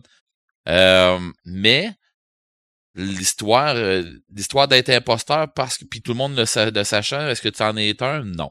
Par contre, dans un grandeur nature, c'est facile de faire accroire un paquet d'affaires à n'importe qui, n'importe comment, n'importe où et n'importe quoi. Parce que on joue, puis ça se pourrait que ce personnage-là save des trucs que je sais pas. Tu sais, ça pourrait, ça se pourrait que c'est que, que lui, il soit vraiment telle affaire. Tu sais, fait que c'est dur de, de d'essayer de trouver. fait que trouver un imposteur dans des grandeurs nature, c'est un peu plus dur que de trouver un imposteur dans la vraie vie. Tu sais, Il c'est y a, il y a c'est- peut-être moins de remords ou de culpabilité de le faire parce que euh, les conséquences vont être moins grandes s'il se fait pogner, peut-être? Ouais, ouais, puis ouais, ouais, ouais, oui, parce que je veux dire, euh, la base du jeu, c'est ça aussi, euh, Mhm. avoir, euh, tu sais, avoir euh, un petit kick à maner que tu fais. OK, de tout ce temps-là, je me suis fait crosser. Là. Tu sais, tout, tout ce temps-là, là, je me suis fait avoir ben raide parce que cette personne-là, en qui j'avais confiance, ben Mhm. finalement, toutes les informations que j'y ai garochées, il est allé, tu sais, il, il s'en est servi pour quelqu'un d'autre, tout ça.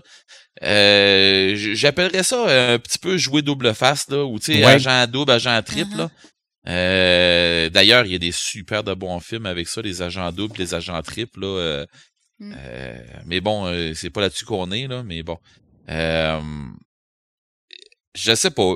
J'ai envie de te dire que non, t'es pas imposteur pendant que tu fais un grandeur nature, OK. mais ça empêche pas que ton personnage peut l'être un imposteur. Ok. C'est facile. Mais ça peut aussi être ceux qui ont organisé le grandeur nature. Tout à fait. Qui en mettent ça, un. ça, c'est. Oui, puis ça, ça, honnêtement, euh, je dirais pas que c'est essentiel, c'est pas ça pantoute. Mais avoir, les joueurs s'attendent à ça. Ben Ok. Puis il y, a une- y a une scène paranoïa qui s'installe bien souvent avec les joueurs, à savoir euh, je te fais-tu confiance, toi, ou je te fais pas confiance. Puis à un moment donné, tu fais Ah, ok, j'ai pas le choix. Là, j'ai, faut que je fasse confiance à quelqu'un, puis t'espères d'avoir fait confiance à la bonne personne. Mais écoute, les scénarios euh, étant ce qu'ils sont, sont tous différents l'un de l'autre, là.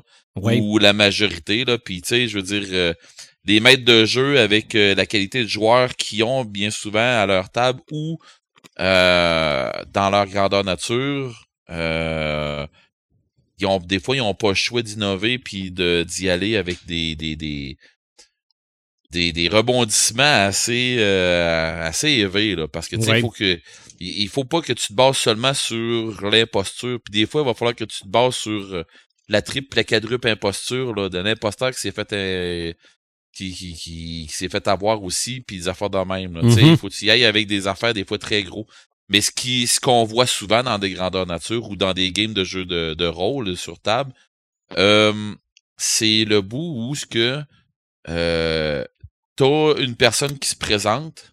Cette personne-là, tu vas me dire, est imposteur. Hmm, oui puis non. C'est c'est la marionnette que c'est l'imposteur qui fait jouer en arrière, tu sais, qui, qui joue en arrière. Là. OK. Fait que t'as comme genre les conseillers ou des affaires comme ça qui vont. Ça arrive régulièrement. Là, tu sais, t'as du monde qui sont en arrière. euh, puis qui sont dans l'ombre un peu de, de, de la personne qui va jaser, la personne publique, puis qui vont euh, c'est eux qui vont être les imposteurs. Tu sais, qui vont se servir de, de euh, t'as dit un prête-plume tantôt, euh, Mhm. Imaginatrix, mais euh, je sais pas comment, c'est pas un prête-nom, c'est un prête-visage ou je sais pas trop, tu sais, c'est une personnalité de, de face que tu vas voir, mais finalement, c'est les c'est d'autres mondes qui vont jouer à- qui vont tirer les ficelles en arrière, puis c'est un peu le principe des sociétés secrètes euh, bien souvent dans d'autres euh, dans d'autres trucs là, tu sais dans des dans dans d'autres scénarios. là. Fait que euh, oui, c'est selon le scénario, puis tu sais, c'est selon comment est-ce que tu vas décider aussi de jouer ton personnage dans les grandeurs nature ou sur table, c'est la même affaire un peu, non? OK, OK. Moi, euh, de toute façon, là, je viens, je viens d'entendre l'expression scène paranoïa pour la première fois. Là. Je- Ben, je sais pas comment dire ça autrement, mais C'est bien correct. ben, une scène paranoïa, je t'explique. Ok, moi je vois ça Mhm. comme ça. Une scène paranoïa, c'est la paranoïa qui va te garder en vie. Ah, OK. OK, c'est beau. Ah, C'est correct. Ça, je-? Je, l'accepte. Comme la peur rationnelle. Ah, Euh, bon, mon ouais, où est-ce que Dieu. On est profond. C'est le fun. Ben, euh, oui, mais c'est c'est pas si profond que ça quand tu y penses. non, non, Tu c'est sais, c'est le petit bout, c'est le petit bout qui te garde un petit peu sur le qui-vive à te dire, Mhm. ah, je fais-tu bien, là? C'est ça, exactement. C'est c'est euh, la petite voix qui te parle dans ta tête puis qui dit, ouais, je pense que t'es pas dans, dans- je pense que t'es pas dans la bonne ça. voie, là. tout, tout va bien, mais fais attention. Ouais, c'est ça. Fait que, OK. ouais. Que Scène paranoïa. Ouais. Euh, si si je, euh, je continue, euh, ben si je continue dans, dans, dans mes autres trucs là, euh, dans les board games, euh, des jeux dans lesquels il y a des, des imposteurs, euh, dans Loup-garou, Oui. euh, Loup-garou, excuse, euh, tu sais, c'est c'est les loups-garous, c'est tu assez des imposteurs? Pour les gens qui ont déjà joué à Loup-garou là, euh, les loups-garous, gens qui passent qui, qui, passent les euh, les villageois à tour de bras là parce que tu sais les autres ils décident de, de ils sont capables de rester réveillés puis des affaires de même puis ils voient ce qui se passe puis bon euh, tu sais c'est les tueurs dans le tapon. Fait que moi je pense que oui c'est des imposteurs dans le jeu. Tu sais c'est les méchants du jeu c'est les imposteurs selon moi. C'est les Euh, seuls qui connaissent leur vraie identité. Mhm. oui entre autres oui. Euh, ensuite de ça euh, euh, chevalier de la table ronde euh, il y a le félon quand tu joues à Chevalier de la Table Ronde, tu en as un qui va qui, qui est là pour trahir les autres. OK. Et ta façon de jouer, faut que tu fasses très attention parce que si les joueurs trouvent c'est qui le félon, ils vont jouer contre lui, puis ils vont Mhm. jouer contre le board, mais ils vont jouer contre lui. Fait que le félon, il va avoir vraiment de la misère à jouer. Mais si le félon est capable de jouer puis faire gagner le board, ben le félon a gagné. Euh, tu sais, dans le fond, c'est que faut, faut que tu joues avec les joueurs, tu, tu les aides à réaliser des trucs, mais pas trop non plus. Mais à un moment donné, ça devient que faut, tu, faut pas que tu joues trop gros parce que. Puis faut que tu fasses un bon coup à un moment donné pour qu'ils fassent tout. OK, c'est toi depuis le début. Ou si t'arrives à la fin, ils ont jamais compris ce qui s'est passé. Puis qu'ils sont rendus compte qu'on a perdu, tu sais, on n'a pas été capable de, de, de, de passer le board, puis que si tu lui expliques qu'est-ce que t'as fait, tu fais ah, OK, OK, c'est à cause de toi qu'on n'a pas gagné. OK. Fait que de là, le félon. Euh, c'est, c'est, pour l'avoir joué plusieurs fois, c'est vraiment le fun. Mais à un moment donné, quand tu joues avec des gens qui sont euh, qui sont capables de, de, de, de, de- il y a du monde qui sont capables de, de te voir aller, hein, puis qui OK, sont de, capables de, de te lire. Ouais, c'est ça. C'est un petit peu comme euh, c'est un petit peu comme des gens qui qui vont jouer euh, au poker. Là. Oui, à un oui, moment oui. donné, tu viens tu Mhm. connais tes joueurs, puis bon, il y a du monde qui sont capables, qui ont sont passés maîtres avec le poker face, mais bon, euh, écoute, euh, c'est ça. Sinon, le tricheur. Tu sais, le jeu télévisé, ben, il est là sur, en, en jeu de, de rôle. Oui. C'est un jeu bien basique, là, mais tu sais, t'as des questions, tout ça, mais il y en a un qui a toutes les réponses, puis c'est pas. Faut que tu trouves c'est qui le tricheur à la fin, mais tu sais, pour, pour ceux qui ont jamais joué puis qui savent pas de quoi je parle, là. Mais c'est c'est ça. T'en es. T'es, t'es un joueur qui euh, tu sais, qui sait qui sait tout au complet, mais quand il se pose des questions, ben faut que tu sois capable de répondre des fois n'importe quoi ou tu sais, bon. Mhm. Euh, mais c'est ben plus une histoire de menteur, mais ça, ça revient à avoir un imposteur là-dedans. Euh, si on y va dans les euh, dans les jeux vidéo, Et euh, ben, les jeux vidéo, j'ai j'ai Among Us, qui Mhm. est euh, le petit jeu euh, ben ben basic, ben ben banal, mais sauf que t'es. Oui, mais c'est populaire. Oui, c'est ça. C'est pas de quoi de, de, de vraiment graphiquement incroyable. Mhm. tout, mais c'est donc ben niaiseux. sais, on est tout, on est toute une petite gang de je sais pas trop quoi. On fait tout notre, tu sais, des- nos petits bonhommes, on fait tout notre petit job, on fait toutes nos petites affaires jusqu'à temps que l'imposteur, il en tue un. Puis là, ben, Mm. t'essaies de trouver c'est qui. Ben, c'est un peu le même principe que Loup-Garou, mais en jeu vidéo. Un peu le même, c'est un petit peu le même principe. Euh, ça, puis je veux dire, c'est, comme tu dis, c'est très, très populaire. C'est ça. euh, Ben, ce qui est le fun de jeu-là, parce que moi, j'y ai joué, mais le défaut, c'est qu'on était à peu près toutes toutes dans la même pièce, mais c'est que tu peux jouer avec du monde qui sont pas là, donc tu les entends pas, tu les vois pas, t'es, euh, c'est vraiment juste dans l'écran que ça se passe. Là. Ah ouais, fait que c'est dur des fois de savoir qu'est-ce qu'il y en est. Là. Mhm. Euh, sinon, si on y voit avec euh, dans les jeux vidéo, euh, tu sais, on parlait de, de- ben, dans les jeux vidéo, puis après ça aussi dans les euh, dans les jeux sur table, parce que moi, il y a des. euh, tu sais, tu parlais tantôt de corporations, puis des affaires comme ça. Ouais. Il y a une grande corporation, entre autres, dans les jeux de rôle, puis dans les jeux vidéo, parce qu'il y a un jeu vidéo qui, euh, qui va sortir prochainement, euh, qui s'appelle euh, Werewolf the Apocalypse. euh, qui sort euh, au début de février, euh, je crois que c'est le 4 OK. ou, euh, il me semble que c'est le 4 février, je me trompe pas, qui sort, ou le 2. Euh, et c'est un jeu qui est basé sur euh, ben, la, la cinquième édition de Loup-Garou euh, qui vont ressortir, qui vont faire euh, refaire une refonte de, de, de leur jeu. Ils vont. Et je pense qu'ils veulent re- revenir à la base. Ça, c'est comme euh, les jeux de vampires, euh, Loup-Garou, tout ça, là, comme euh, j'en avais déjà jasé à un moment donné dans un dans d'autres podcasts avant, euh, qui étaient sortis par White Wolf avant. Et euh, si j'ai bien compris, ils veulent refaire parce que c'est vraiment euh, c'est vraiment teinté vraiment beaucoup du jeu de jeu sur table, le jeu vidéo. Et euh, dans le fond, on, se trouve à se battre euh, contre une compagnie qui, qui est une compagnie pharmaceutique. En tout cas, dans le jeu sur table, c'était une compagnie, je me trompe pas, pharmaceutique, tout ça qui s'appelait Pentex.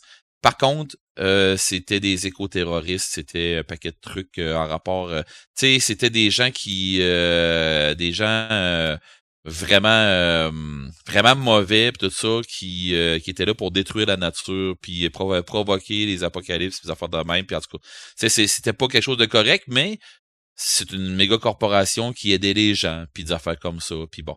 Fait que, mais en vrai, c'est pas ça. Puis là, ben, les loups-garous se battent contre ça. Euh, c'était un petit peu ce qu'on parlait tantôt, euh, Marc, euh, à savoir, tu sais, les euh, dans Shadowrun, comment les grosses méga corporations, euh, Renraku, Mhm. euh, euh, alors les autres noms, il y a, mais bon, toutes les grosses méga corporations de, de Shadowrun, puis je pense que dans Cyberpunk, c'est pas mal la même chose que ça.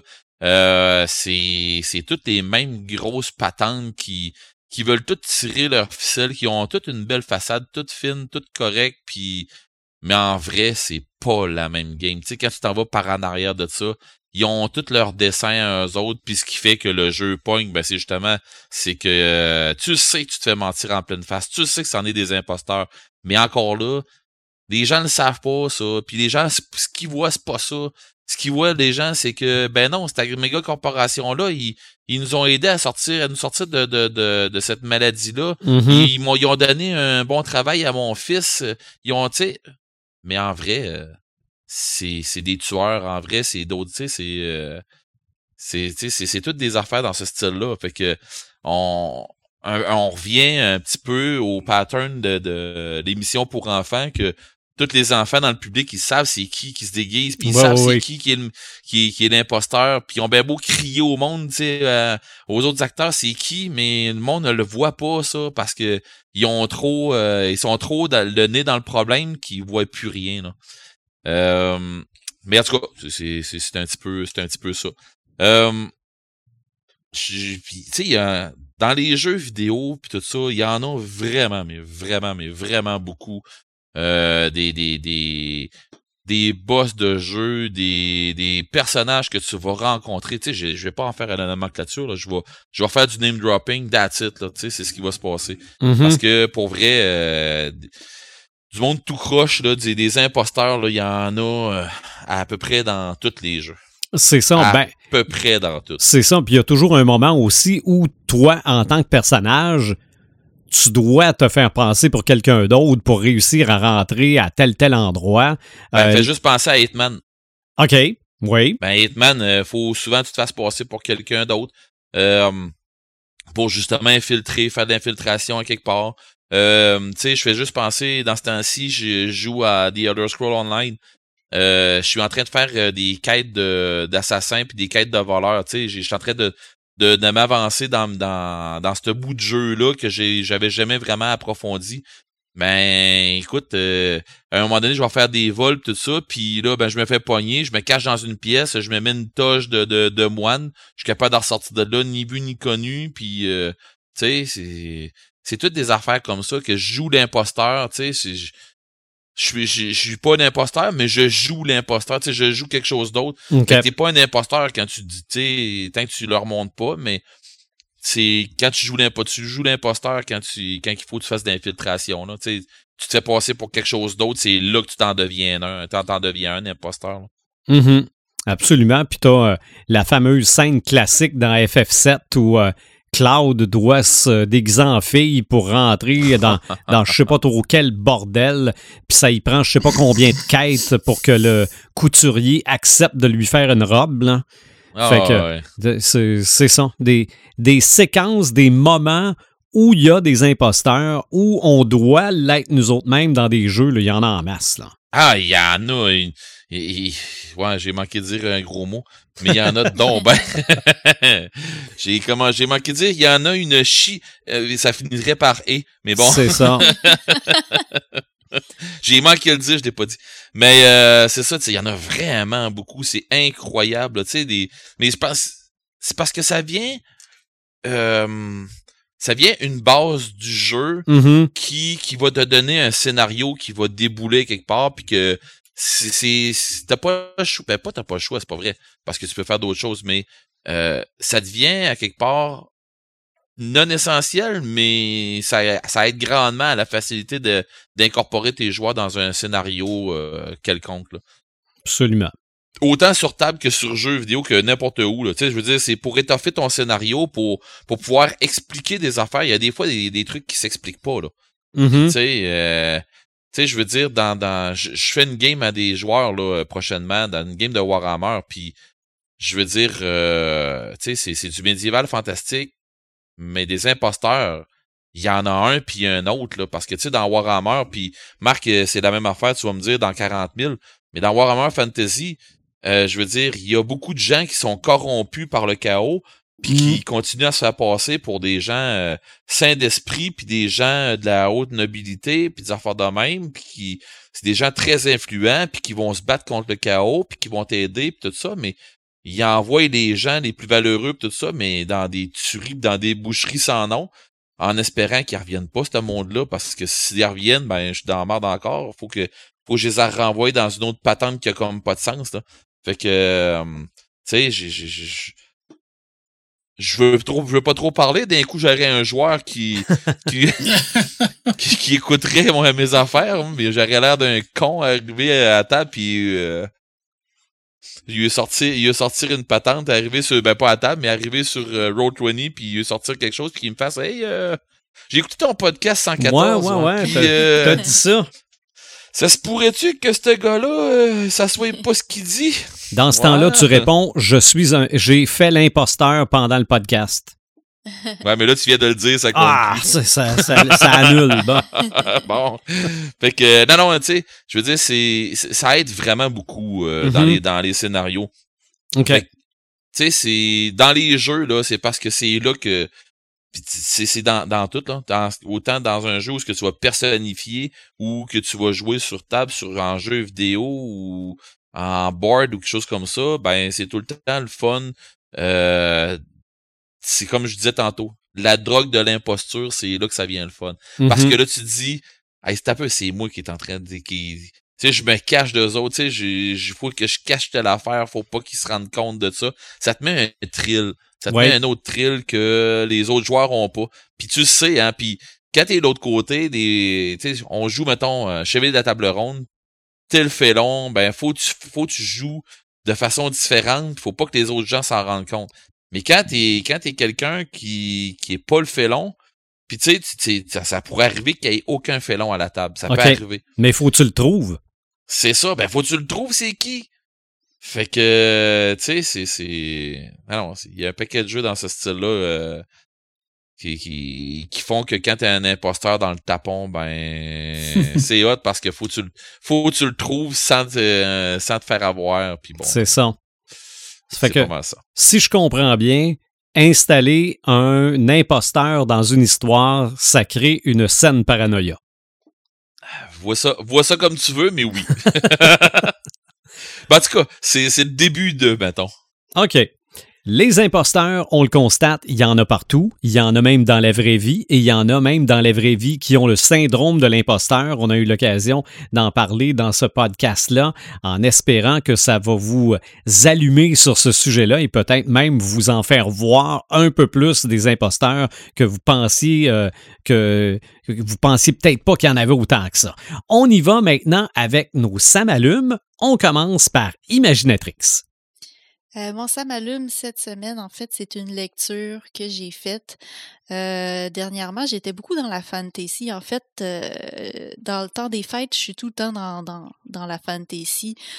L'hiver, pour moi, c'est comme un bon moment pour, euh, pour me mettre là-dedans. Mais euh, comme je lis plus très rapidement, j'ai pas été bonne pour lire les trois livres que je m'étais sortis pour, euh, pour Noël. Fait que, fait que je viens de terminer le livre, euh, le tome 1 de Anna de Lily Boisvert, qui est le prince. Et euh, j'ai découvert vraiment un bon truc. là. C'est, c'est, c'est, c'est un petit bijou, ce livre-là. C'est du bonbon tout le long. En fait, qu'est-ce qu'il y a de particulier euh, pour un livre de fantasy?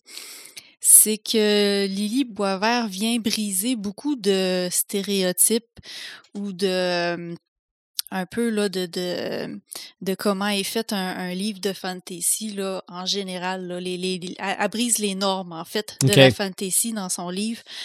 Euh, premièrement, ben, c'est à cause de la position des femmes par rapport aux hommes. En fait, dans ce livre-là, les rôles sont complètement inversés. Alors, on a un, un univers où est-ce que c'est les femmes qui, qui, qui dirigent le pays, euh, qui vont être dirigeantes, guerrières, euh, entrepreneurs, euh, commerçantes. C'est elles vraiment qui ont, euh, beaucoup de place euh, au niveau social. Puis les hommes, eux, sont plus relégués de, côté. Ils pourront pas atteindre, par exemple, des hauts grades dans l'armée, par exemple, où on va juste dire qu'ils sont sont juste bons à travailler dans les champs. Pareil comme qu'on dit des femmes, ah, ils sont juste bonnes à être dans la cuisine, tu sais. Fait qu'on inverse vraiment les rôles. C'est super intéressant. Euh, Puis c'est aussi un peu paradoxal parce que l'univers est un peu utopique, si on veut. Fait qu'ils vivent dans un pays qui s'appelle l'ANA et qui... Euh, où il y a, jamais de, de famine, il y a comme jamais de guerre. En fait, la guerre, elle se déroule autour du pays pour protéger les frontières, mais elle rentre jamais dans le pays même. Fait que puis euh, c'est un pays qui est démocratique, puis c'est un pays où est-ce que toutes les lois sont faites en fonction de protéger le pays, de protéger les habitants. Fait que ça a l'air super beau comme ça, mais en même temps, on revient au côté où c'est les femmes qui dominent, puis ça cause beaucoup d'injustice. Il y a beaucoup d'injustice sociale aussi par rapport à, ceux qui sont pas des, anasques d'origine, qui, qui viennent peut-être d'un autre pays ou quoi que ce soit. Il y a beaucoup de, de ce type d'injustice-là. Fait qu'il y a comme un contraste entre euh, l'utopie puis les, les, les, injustices qui sont, qui sont vécues dans, dans, dans ce pays-là. C'est vraiment très bien développé. Fait qu'on suit une compagnie de euh, majoritairement des guerrières qui sont accompagnées de quelques guerriers, puis qui vont essayer, euh, dans le fond, la reine du pays, elle a décidé d'offrir son fils, son fils à- au pays voisin pour Mhm. conclure un accord politique. Fait que, fait que là encore là, le fils, lui, il a pas le droit de rien dire, il a pas le choix de se marier à la reine du pays d'à côté. Euh, puis c'est ça, la troupe de guerriers, guerrières vont euh, essayer de passer à travers une jungle pour euh, l'amener dans ce pays-là parce que c'est il y a, y a une menace d'invasion du pays puis c'est le seul chemin qu'ils peuvent passer que les, les envahisseurs devineront jamais qu'ils vont essayer de passer par là parce que on dit qu'il y a des tribus cannibales puis qu'il y a toutes sortes de menaces qu'il n'y a jamais personne qui est sorti vivant de cette forêt-là. Fait que fait qu'il y a beaucoup d'aventures euh, en perspective dans le livre puis, euh, puis c'est ça, au niveau là, des, des, euh, des clichés un peu qui sont abolis, on pense aussi le fait que c'est écrit euh, au présent. Moi, personnellement, j'aime beaucoup ça. Je, je lis de plus en plus de trucs qui sont écrits au présent. Euh, puis même la fantasy, faudrait que je recheck un peu dans ma bibliothèque, si j'en ai pas déjà lu qui était écrit au présent. Mais euh, de plus en plus, l'écriture au passé me dérange un petit peu. Fait que OK. Euh, dans Anna, ben, ce que ça fait, ça fait une, une écriture qui est plus euh, qui est plus rapide, on embarque plus facilement dans l'histoire, puis on accroche plus facilement aussi. Là, je trouve que c'est- plus direct comme, euh, comme narration. OK. Puis, bref, moi, j'ai vraiment aimé ça. Il y avait même une scène qui m'a beaucoup fait rire où euh, il y avait un homme qui, lui, est pas totalement Anas, qui, est comme, euh, il, il est comme euh, moitié de la tribu des can- cannibales, puis moitié du pays d'Anna. Puis lui, il remet en cause toutes les, toutes les lois puis toutes les normes de, de son pays. Puis, à un moment donné, ils ont une discussion à savoir pourquoi est-ce qu'il n'y a pas plus d'hommes en politique. Puis t'as les femmes qui s'astinent contre lui.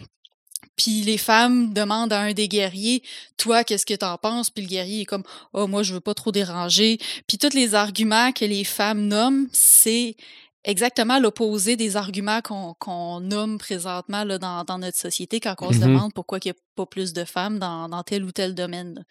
Fait que euh, j'ai trouvé ça que c'était extrêmement bien écrit, c'était vraiment le fun à lire, c'est rafraîchissant aussi.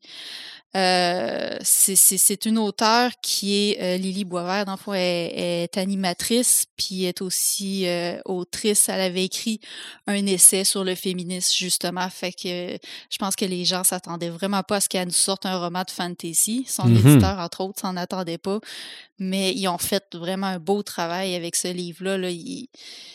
Moi, j'ai trouvé que c'était du bonbon à lire tout le long. Là. Il, y a, il y a OK. plein de, de petites perles dans, dans ce livre-là, puis euh, je le recommande euh, à tous. Mhm. Toi, Paperman?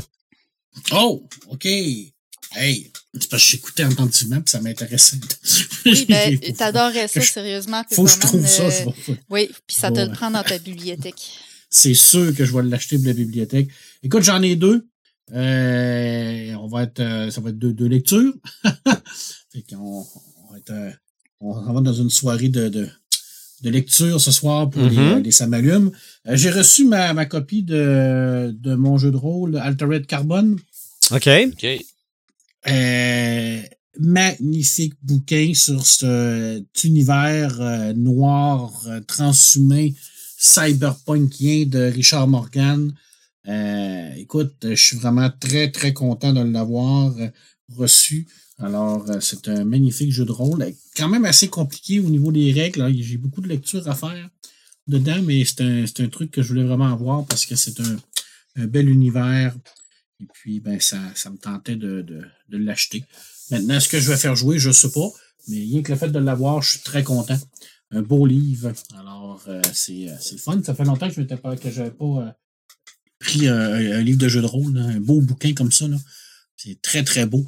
Euh, deuxième, euh, ça m'allume un gros, gros coup de cœur de lecture BD qui s'appelle Iron Mod, qui est une BD qui a été publiée chez Casterman. C'était écrit, euh, scénarisé, dessiné par un auteur français qui est Amaury Bungen ou Bungen. Là, faut, je, je sais pas si je le prononce correctement.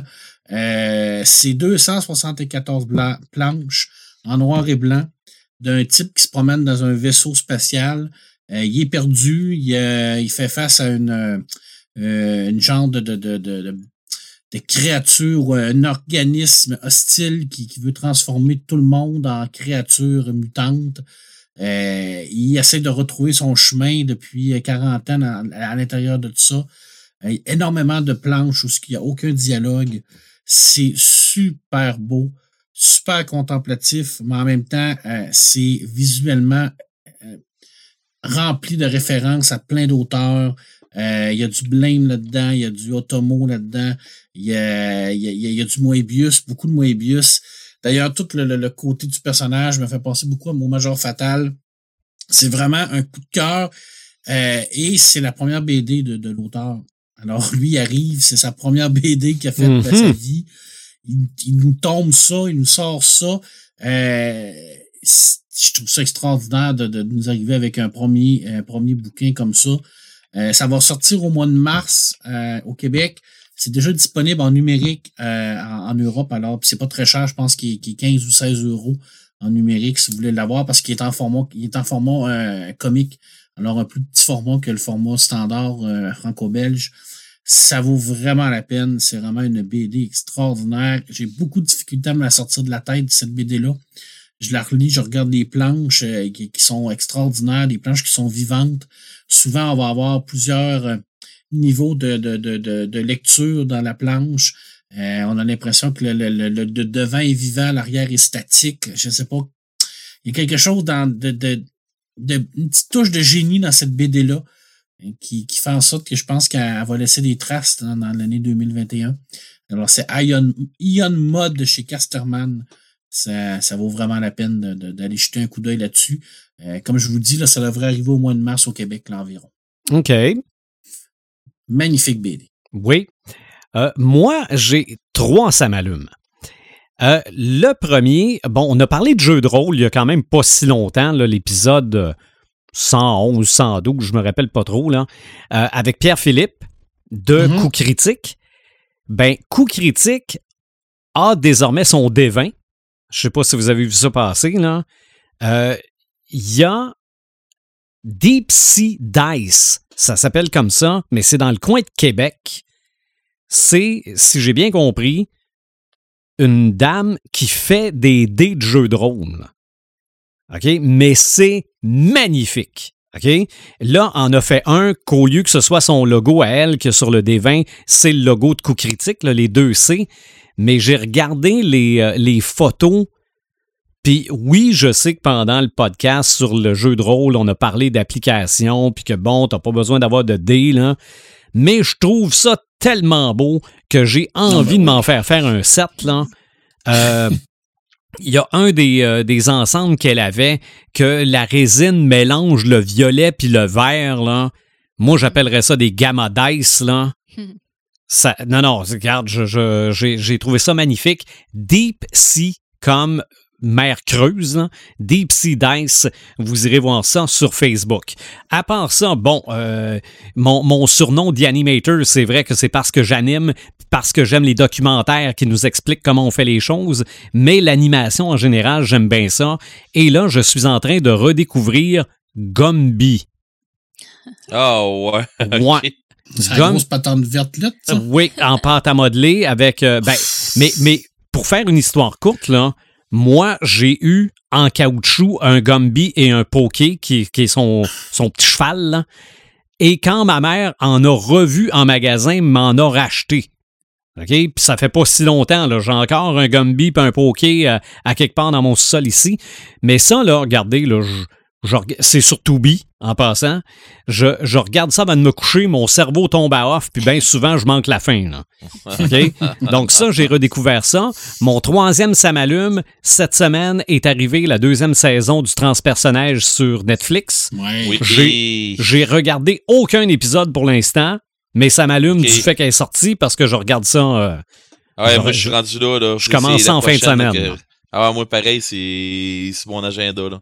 oui, parce que j'ai Ah ouais. j'ai beaucoup aimé la première saison. Ben, moi, j'ai aimé les deux premières, moi. OK, ouais, mais il y en a juste deux. Ben non, c'est la troisième, celle-là. Et Non, la deuxième. C'est la deuxième. Oui. OK, bon, euh, ben comme ça, d'abord... euh, mais c'est vrai que la première... saison avait pas mal d'épisodes. Ouais, mais elle était pas en deux, en deux shots. Ah ben là, c'est peut-être arrivé en deux shots. Ah, peut-être, oui. Peut-être. Ouais, un ça, peu, un peu ça, comme Lupin. OK, parce que mais c'est ça. Parce que me semble que c'est la troisième phase. là. OK, ben c'est possible. Donc moi, j'ai vu les deux premières phases dans un bout, moi. OK. C'est fort possible parce que moi, le transpersonnage, j'ai pas écouté ça à, à sa sortie. OK. Bon, mais, là, mais là, la suite vient d'arriver, j'ai hâte de regarder Mm. ça. OK. Red, toi, t'es ça m'allume? Eh ben, j'en ai un. J'en ai un gros, puis euh, dans le fond, euh, je vais vous faire un, un topo de ce qui s'est passé. Là. Euh, mardi soir à 5 heures, dans le fond, le 21 janvier 2021 à 17 heures, il y avait sur Twitch Bethesda qui faisait un live qui nous présentait, dans le fond, ce qui allait sortir cette année pour The Elder Scroll Online. Euh, c'est un jeu qui, euh, touche comme euh, près de 18 millions de personnes. Pas, quand je dis qui touche, je, parle de joueurs. Mm-hmm. sur les cinq médias, dans le fond, t'as PC, Stadia, Steam, PlayStation, puis Xbox. Euh, dans le fond, c'est sur les cinq stations, il y a environ, ça fait environ 10, c'est quoi, c'est 17 millions 900 quelques mille. Bon. Euh, on, est, on est près de, de 18 millions à jouer à ça. Euh, tout actif en même temps, je crois pas, mais bon. C'est un très, très, très, très, très, très gros jeu. Dans le fond, ce qui se passe, c'est que ils nous ont annoncé mardi soir, c'était quoi, qu'est-ce qui allait sortir cette année. Euh, parce que normalement, à chaque année, ils nous sortent euh, la grosse extension. Puis le jeu, il est tellement immense que euh, ils vont en nous sortant une nouvelle extension, on, on, va en rajouter encore. Fait que, tu sais, on. Je dirais pas que c'est un jeu où que tu peux te perdre, parce que oui, si tu ne viens pas à suivre comme il faut tes affaires, tu vas te perdre, ça c'est clair. Fait que faut t'ailler faut, que tu décides d'avoir euh, une structure un peu dans ce jeu-là, puis tu as des, plusieurs façons de jouer, mais bon, je vais pas rentrer là-dedans. Ce que je veux dire, c'est que euh, pour le jeu, euh, Bethesda, tu sais, qui ont été, dans le fond, ce qu'il faut comprendre aussi, c'est que Bethesda ont été achetés par Microsoft. Et là, ça criait au scandale comme de quoi que Microsoft allait donc, il allait à cause de la guerre entre Microsoft puis euh, entre, Xbox et PlayStation que ça, ça le jeu serait plus sur euh, sur PlayStation puis ainsi de suite là. Je ne veux pas revenir là-dessus là, mais écoutez là, Microsoft c'est une machine à faire du cash. Euh, pas question que qui passe à côté du fait de faire du cash avec les gens de Sony, hein? c'est sûr. Ça serait des très mauvais administrateurs, puis tu sais, je veux dire, ils seraient caves sur un méchant temps.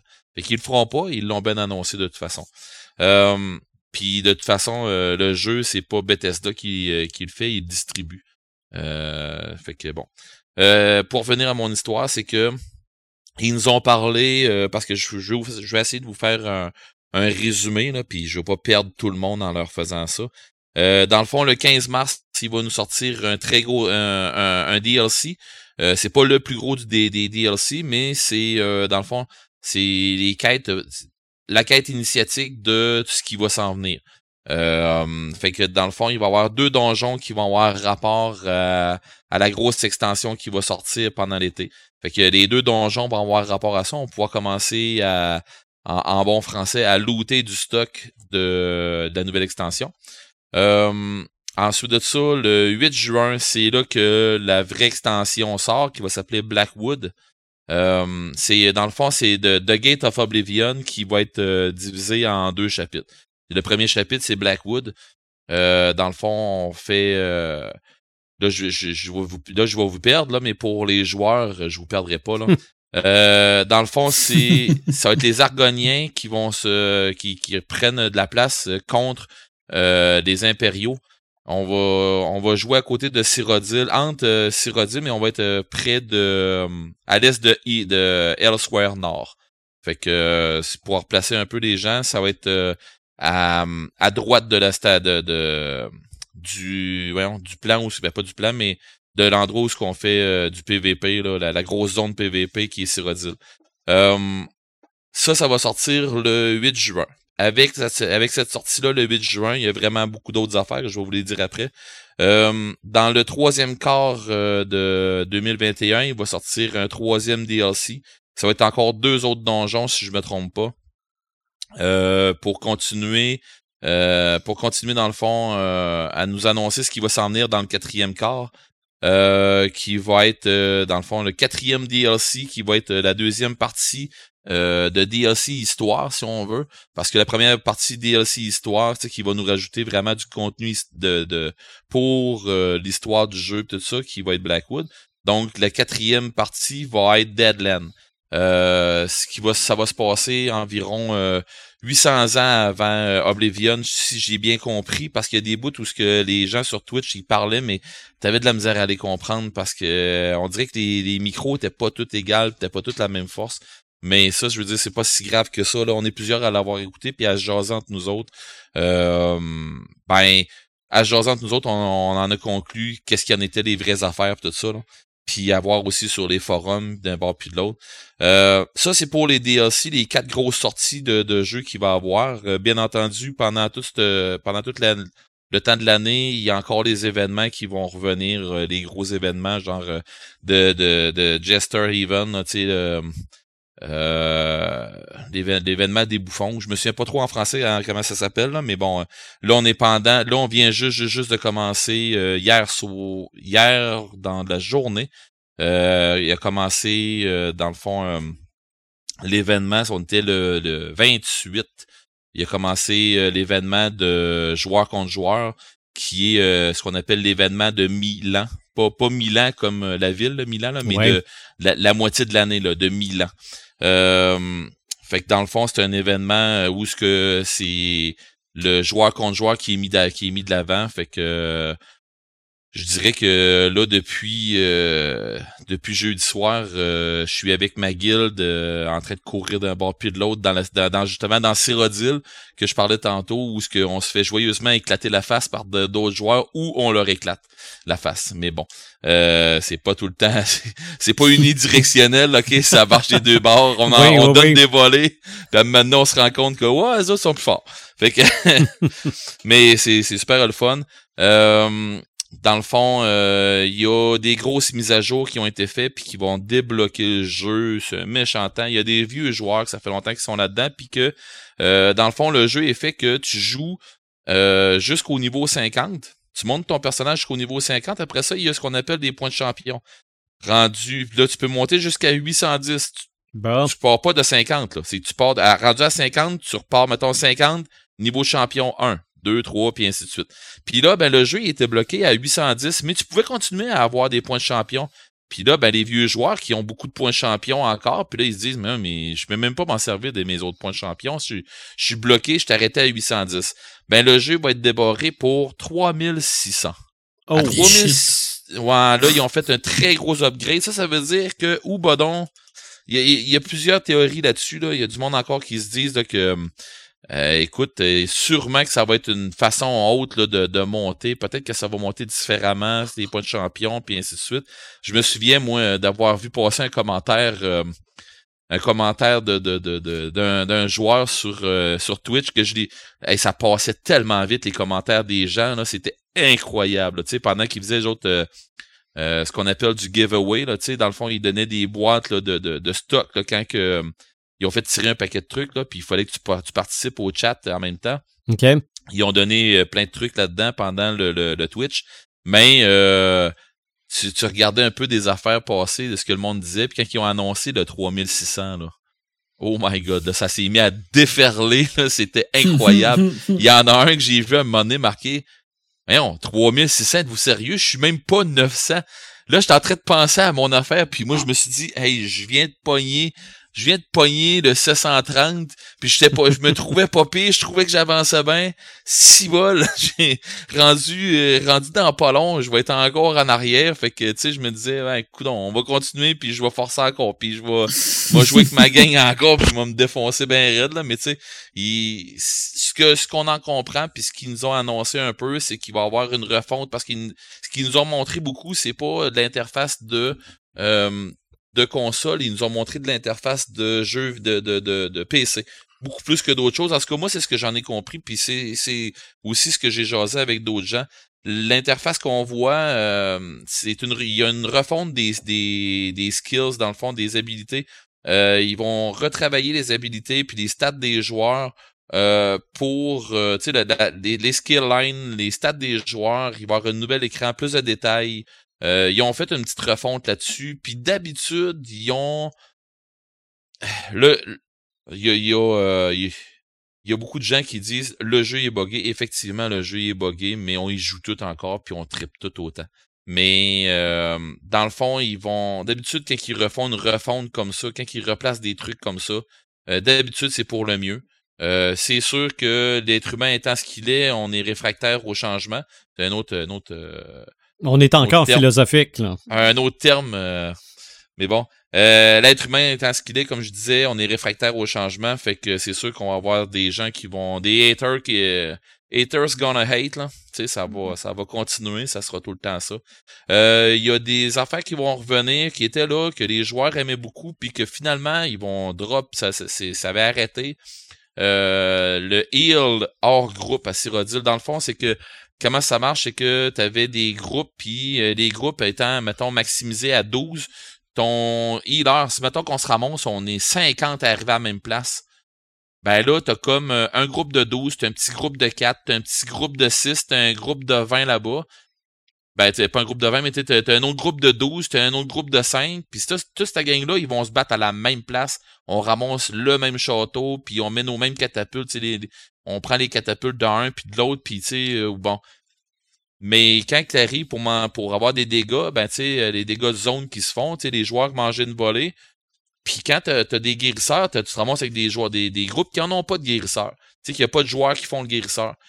Puis là, ben, ton groupe, puis il se faisait planter, puis il se faisait détruire, tout ça. Sauf que des fois, tu quand tu es, assez proche d'un guérisseur, des fois, tu peux te faire guérir. Mais ils ont arrêté ça, cette affaire-là. Même si c'est pas ton même si c'est pas le guérisseur de ton groupe, tu pouvais te faire guérir avant, puis là, ils vont le remettre. Fait que euh, ça va changer un petit peu la donne sur euh, les grosses prises de les prises des gros châteaux puis des grosses affaires.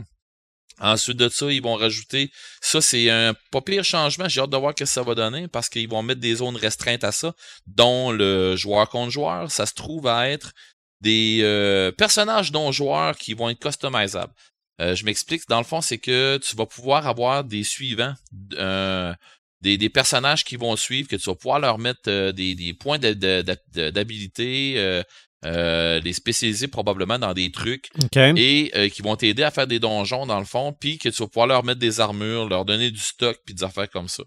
Euh, c'est drôle parce que quand le gars il en a parlé de ça, il a dit et ça va venir aussi avec son lot de comment il a dit ça, mais il dit il va falloir faire attention. Je me souviens pas du terme qu'il a, expliqué, mais de genre faites attention quand même à ce que vous allez faire avec, dans le fond, si vous les équipez et tout ça. Fait que peut-être que ça se pourrait tu sais parce qu'il a parlé de on va-tu être capable de, de les euh, les summoner tu sais comme nos nos créatures que les, les magiciens vont, vont summon ou quelque chose comme ça? Est-ce que ça va pouvoir faire la même affaire? Puis le gars il a dit ouais mais pensez que à, force de se faire summoner à un moment donné il pourrait arriver de quoi?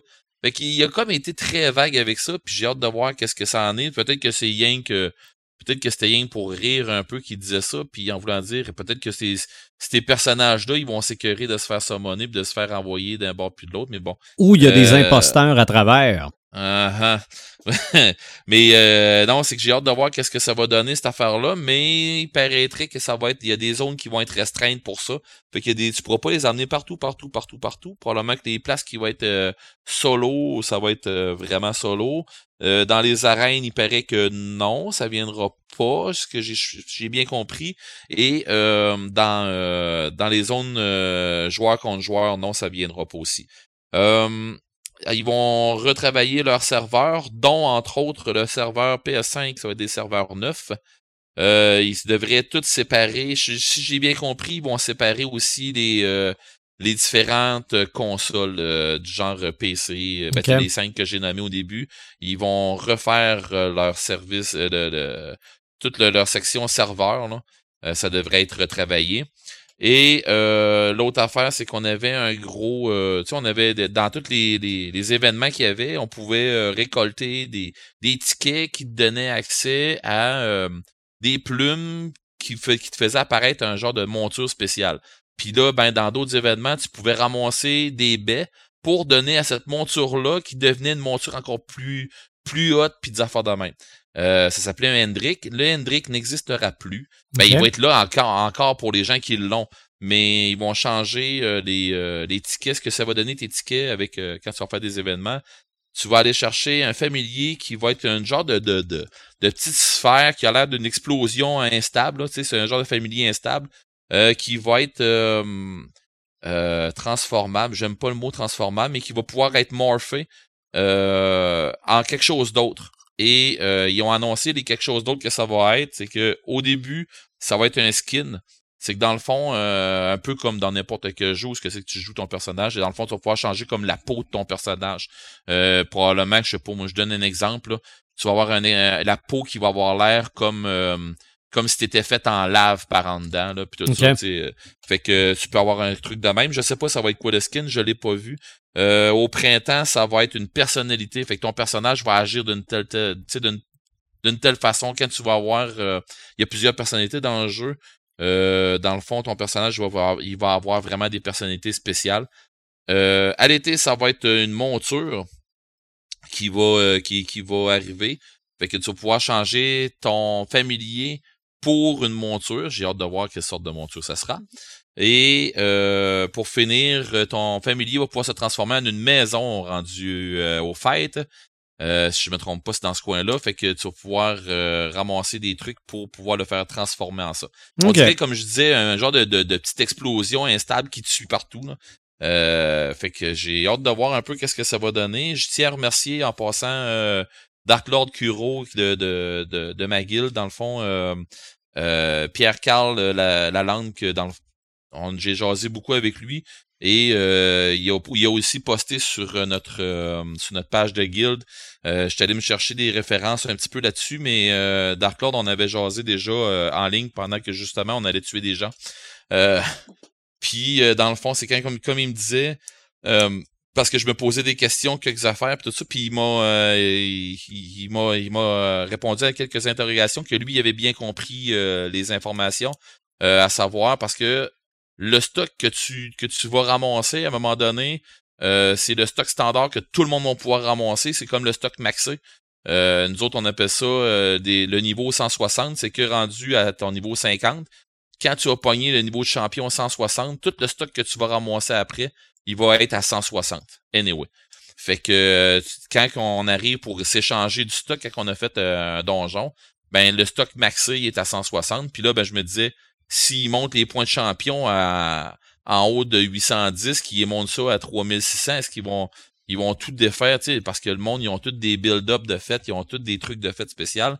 Est-ce qu'ils vont changer ça? Puis, tu je me posais un peu la question parce qu'il y a un de mes amis qui m'avait posé la question, puis j'ai je me suis dit tabarouette euh, ça se pourrait que oui ça change. Puis j'avais pas compris cette, cette information là et euh, Dark Lord Kuro qui m'a dit euh, non non non non non il y a rien qui change. Euh, je l'ai entendu le gars l'a dit mot pour mot il y a rien qui va changer. Fait qu'écoute j'ai je me fie là-dessus nous autres on, y a des dans, dans, dans la, la guilde il y a un rang qui fait que c'est comme euh, pas le prophète, mais un peu un peu ça. Là, il, il en connaît un lot là-dessus. Là. Euh, on se fie beaucoup sur lui pour des affaires comme ça. Fait que euh, merci Dark Lord. fait que c'est ça. Je veux dire, on, on a on a beaucoup de stock qui s'en vient sur ce jeu-là. Euh, j'essaie j'essaie de pas trop tout le temps me garder des des ça ou de quoi de même sur tout le temps sur la même chose mais c'est c'est un Twitch que j'ai j'ai écouté tu sais il, il, a commencé à 17h je finissais de travailler à 4 heures le soir, fait que le temps d'arriver chez nous, prendre ma douche, me faire un petit souper vite fait. Euh, j'ai écouté le Twitch pendant que je soupais, puis c'était à grosse course, jusqu'à temps que un j'ai fait OK, je ici, j'écoute ça. Puis euh, ça a été de quoi de très big, là, tu sais, l'intro du jeu, puis tout ça, euh, pour Blackwood, puis tu sais, ça se trouvait être, comme je disais, Gate of Oblivion l'intro qu'ils ont fait de ça, c'est super le fun. Euh, ils ont mm-hmm. mis euh, ils ont mis des personnages qu'on qu'on avait déjà vus dans d'autres extensions, dans d'autres trucs. Euh, qu'on va retrouver dans celle-là, des personnages droites, des personnages moins droites, mais qui nous aident d'un bord puis de l'autre. Fait que j'ai hâte de voir qu'est-ce que ça va donner. J'ai fait déjà ma précommande moi à la fin du à la fin du Twitch, même avant de, de, rentrer sur le jeu pour aller jouer avec mes joueurs, avec mes amis. Euh, je l'avais déjà précommandé. Euh, le Twitch n'était pas fini, puis j'avais déjà précommandé euh, mon jeu, fait que je vais avoir mon, mon stock pour le, le 8 juin, mais j'ai bien entendu, c'est plate parce qu'on ça va être seulement en numérique qui va se faire, mais bon, ce que j'en ai compris, là, mais bon. Regarde, on, vit avec l'air du temps présentement, puis on a comme pas le choix. Puis, euh, ben, pendant qu'on parle d'imposteurs, euh, nous autres, euh, dans, dans la guilde, on en rit bien gros dans ce temps-ci. Puis si mettons que Euler, il entend ça, ben Euler, c'est notre chef de guilde. Puis j'ai, on riait parce que des gars, ils me disaient, euh, je disais ça, je disais, ah, hier soir, je pourrais pas être avec vous autres. euh, j'ai, euh, j'ai le podcast, tout ça. Fait que là, j'ai dit, j'ai dit, ouais, ben j'ai dit, à, à soir, j'ai ça. Puis il y en a un qui m'a dit, ah ouais, c'est quoi ton sujet à soir? Ben j'ai dit, c'est les imposteurs. Fait que là, le chef de guilde, c'est Euler, qui dit, ouais, mais tu vas-tu parler, tu, tu vas parler de nous autres, hein? Je dis ouais, je vais parler de du chef de, de notre chef de guilde qui qui est un imposteur en tant que guide quand il nous guide à quelque part parce qu'il OK. passe. Et bien souvent on court en arrière de lui puis tu sais on, on on le suit comme aveuglément puis il a la manie lui il connaît on s'en va là il sait où est-ce qu'on s'en va sa map sauf que ben souvent on se ramasse en avant d'un ravin. Puis tu sais t'as juste t'as juste assez haut pour te casser la gueule mais pas trop mais ben souvent, il arrête là puis il dit Ah non, c'est vrai, faut qu'on passe à côté, puis on se ramasse, qu'on sac notre camp en bas, ou pendant lui des. Fait qu'on. C'est une question guide, c'est un imposteur. OK. Parce que euh, il- même lui, des fois, on est en train de chercher quelque chose, puis il a passé tout droit de la map, puis il s'est ramassé dans le fond du ravin lui-même. Fait que, tu sais, on, on est rendu un running gag dans notre gang, là, mais bon. euh, fait que c'est fait, euh, j'ai parlé, j'ai parlé de lui. Voilà. Et c'est ça. voilà. Podcast numéro 115, ça a l'air que ça va faire mal. Ouais. Ouais. Marc, Ah le thème du prochain podcast. Le mal. Ouais. Arc. Un On thème- sait essayer de définir c'est dans quoi le mal. On- un, Ça- un ça thème. va être gros. ça- oh non, non, ça va être précis, précis, précis. précis, Un précis. iceberg, tu parles? Ah, moi, je pense que oui. Il là là. Je pense que même la surface de l'iceberg est un iceberg. Hey, le mal. Bon, en tout cas. Mais on va s'en sortir, j'en suis convaincu. Ah, on philosophera, j'aime ça qu'on philosophe. Et si vous aimez ça, philosopher avec nous autres, vous pouvez le faire aussi par notre page Facebook. On est toujours ouvert à vous lire, à vous répondre. Euh, vous nous suivez via les différentes euh, plateformes de streaming. Espérons qu'en 2021, on va recommencer à faire des vidéos et être tout ensemble dans le studio aussi. Ça serait bien, Ah bien oui, fun. avec, avec Mhm. Dr. Funk qui nous avait euh, qui nous avait aidé pour notre stock en studio. Exactement. Faut que ça serve, ça. Tout est là, tout vous attend. Ça, je peux vous Ah, le dire. ouais. Ah, je, je suis certain. Donc, on se retrouve pour l'épisode 115. Salut! Bye les crinqués.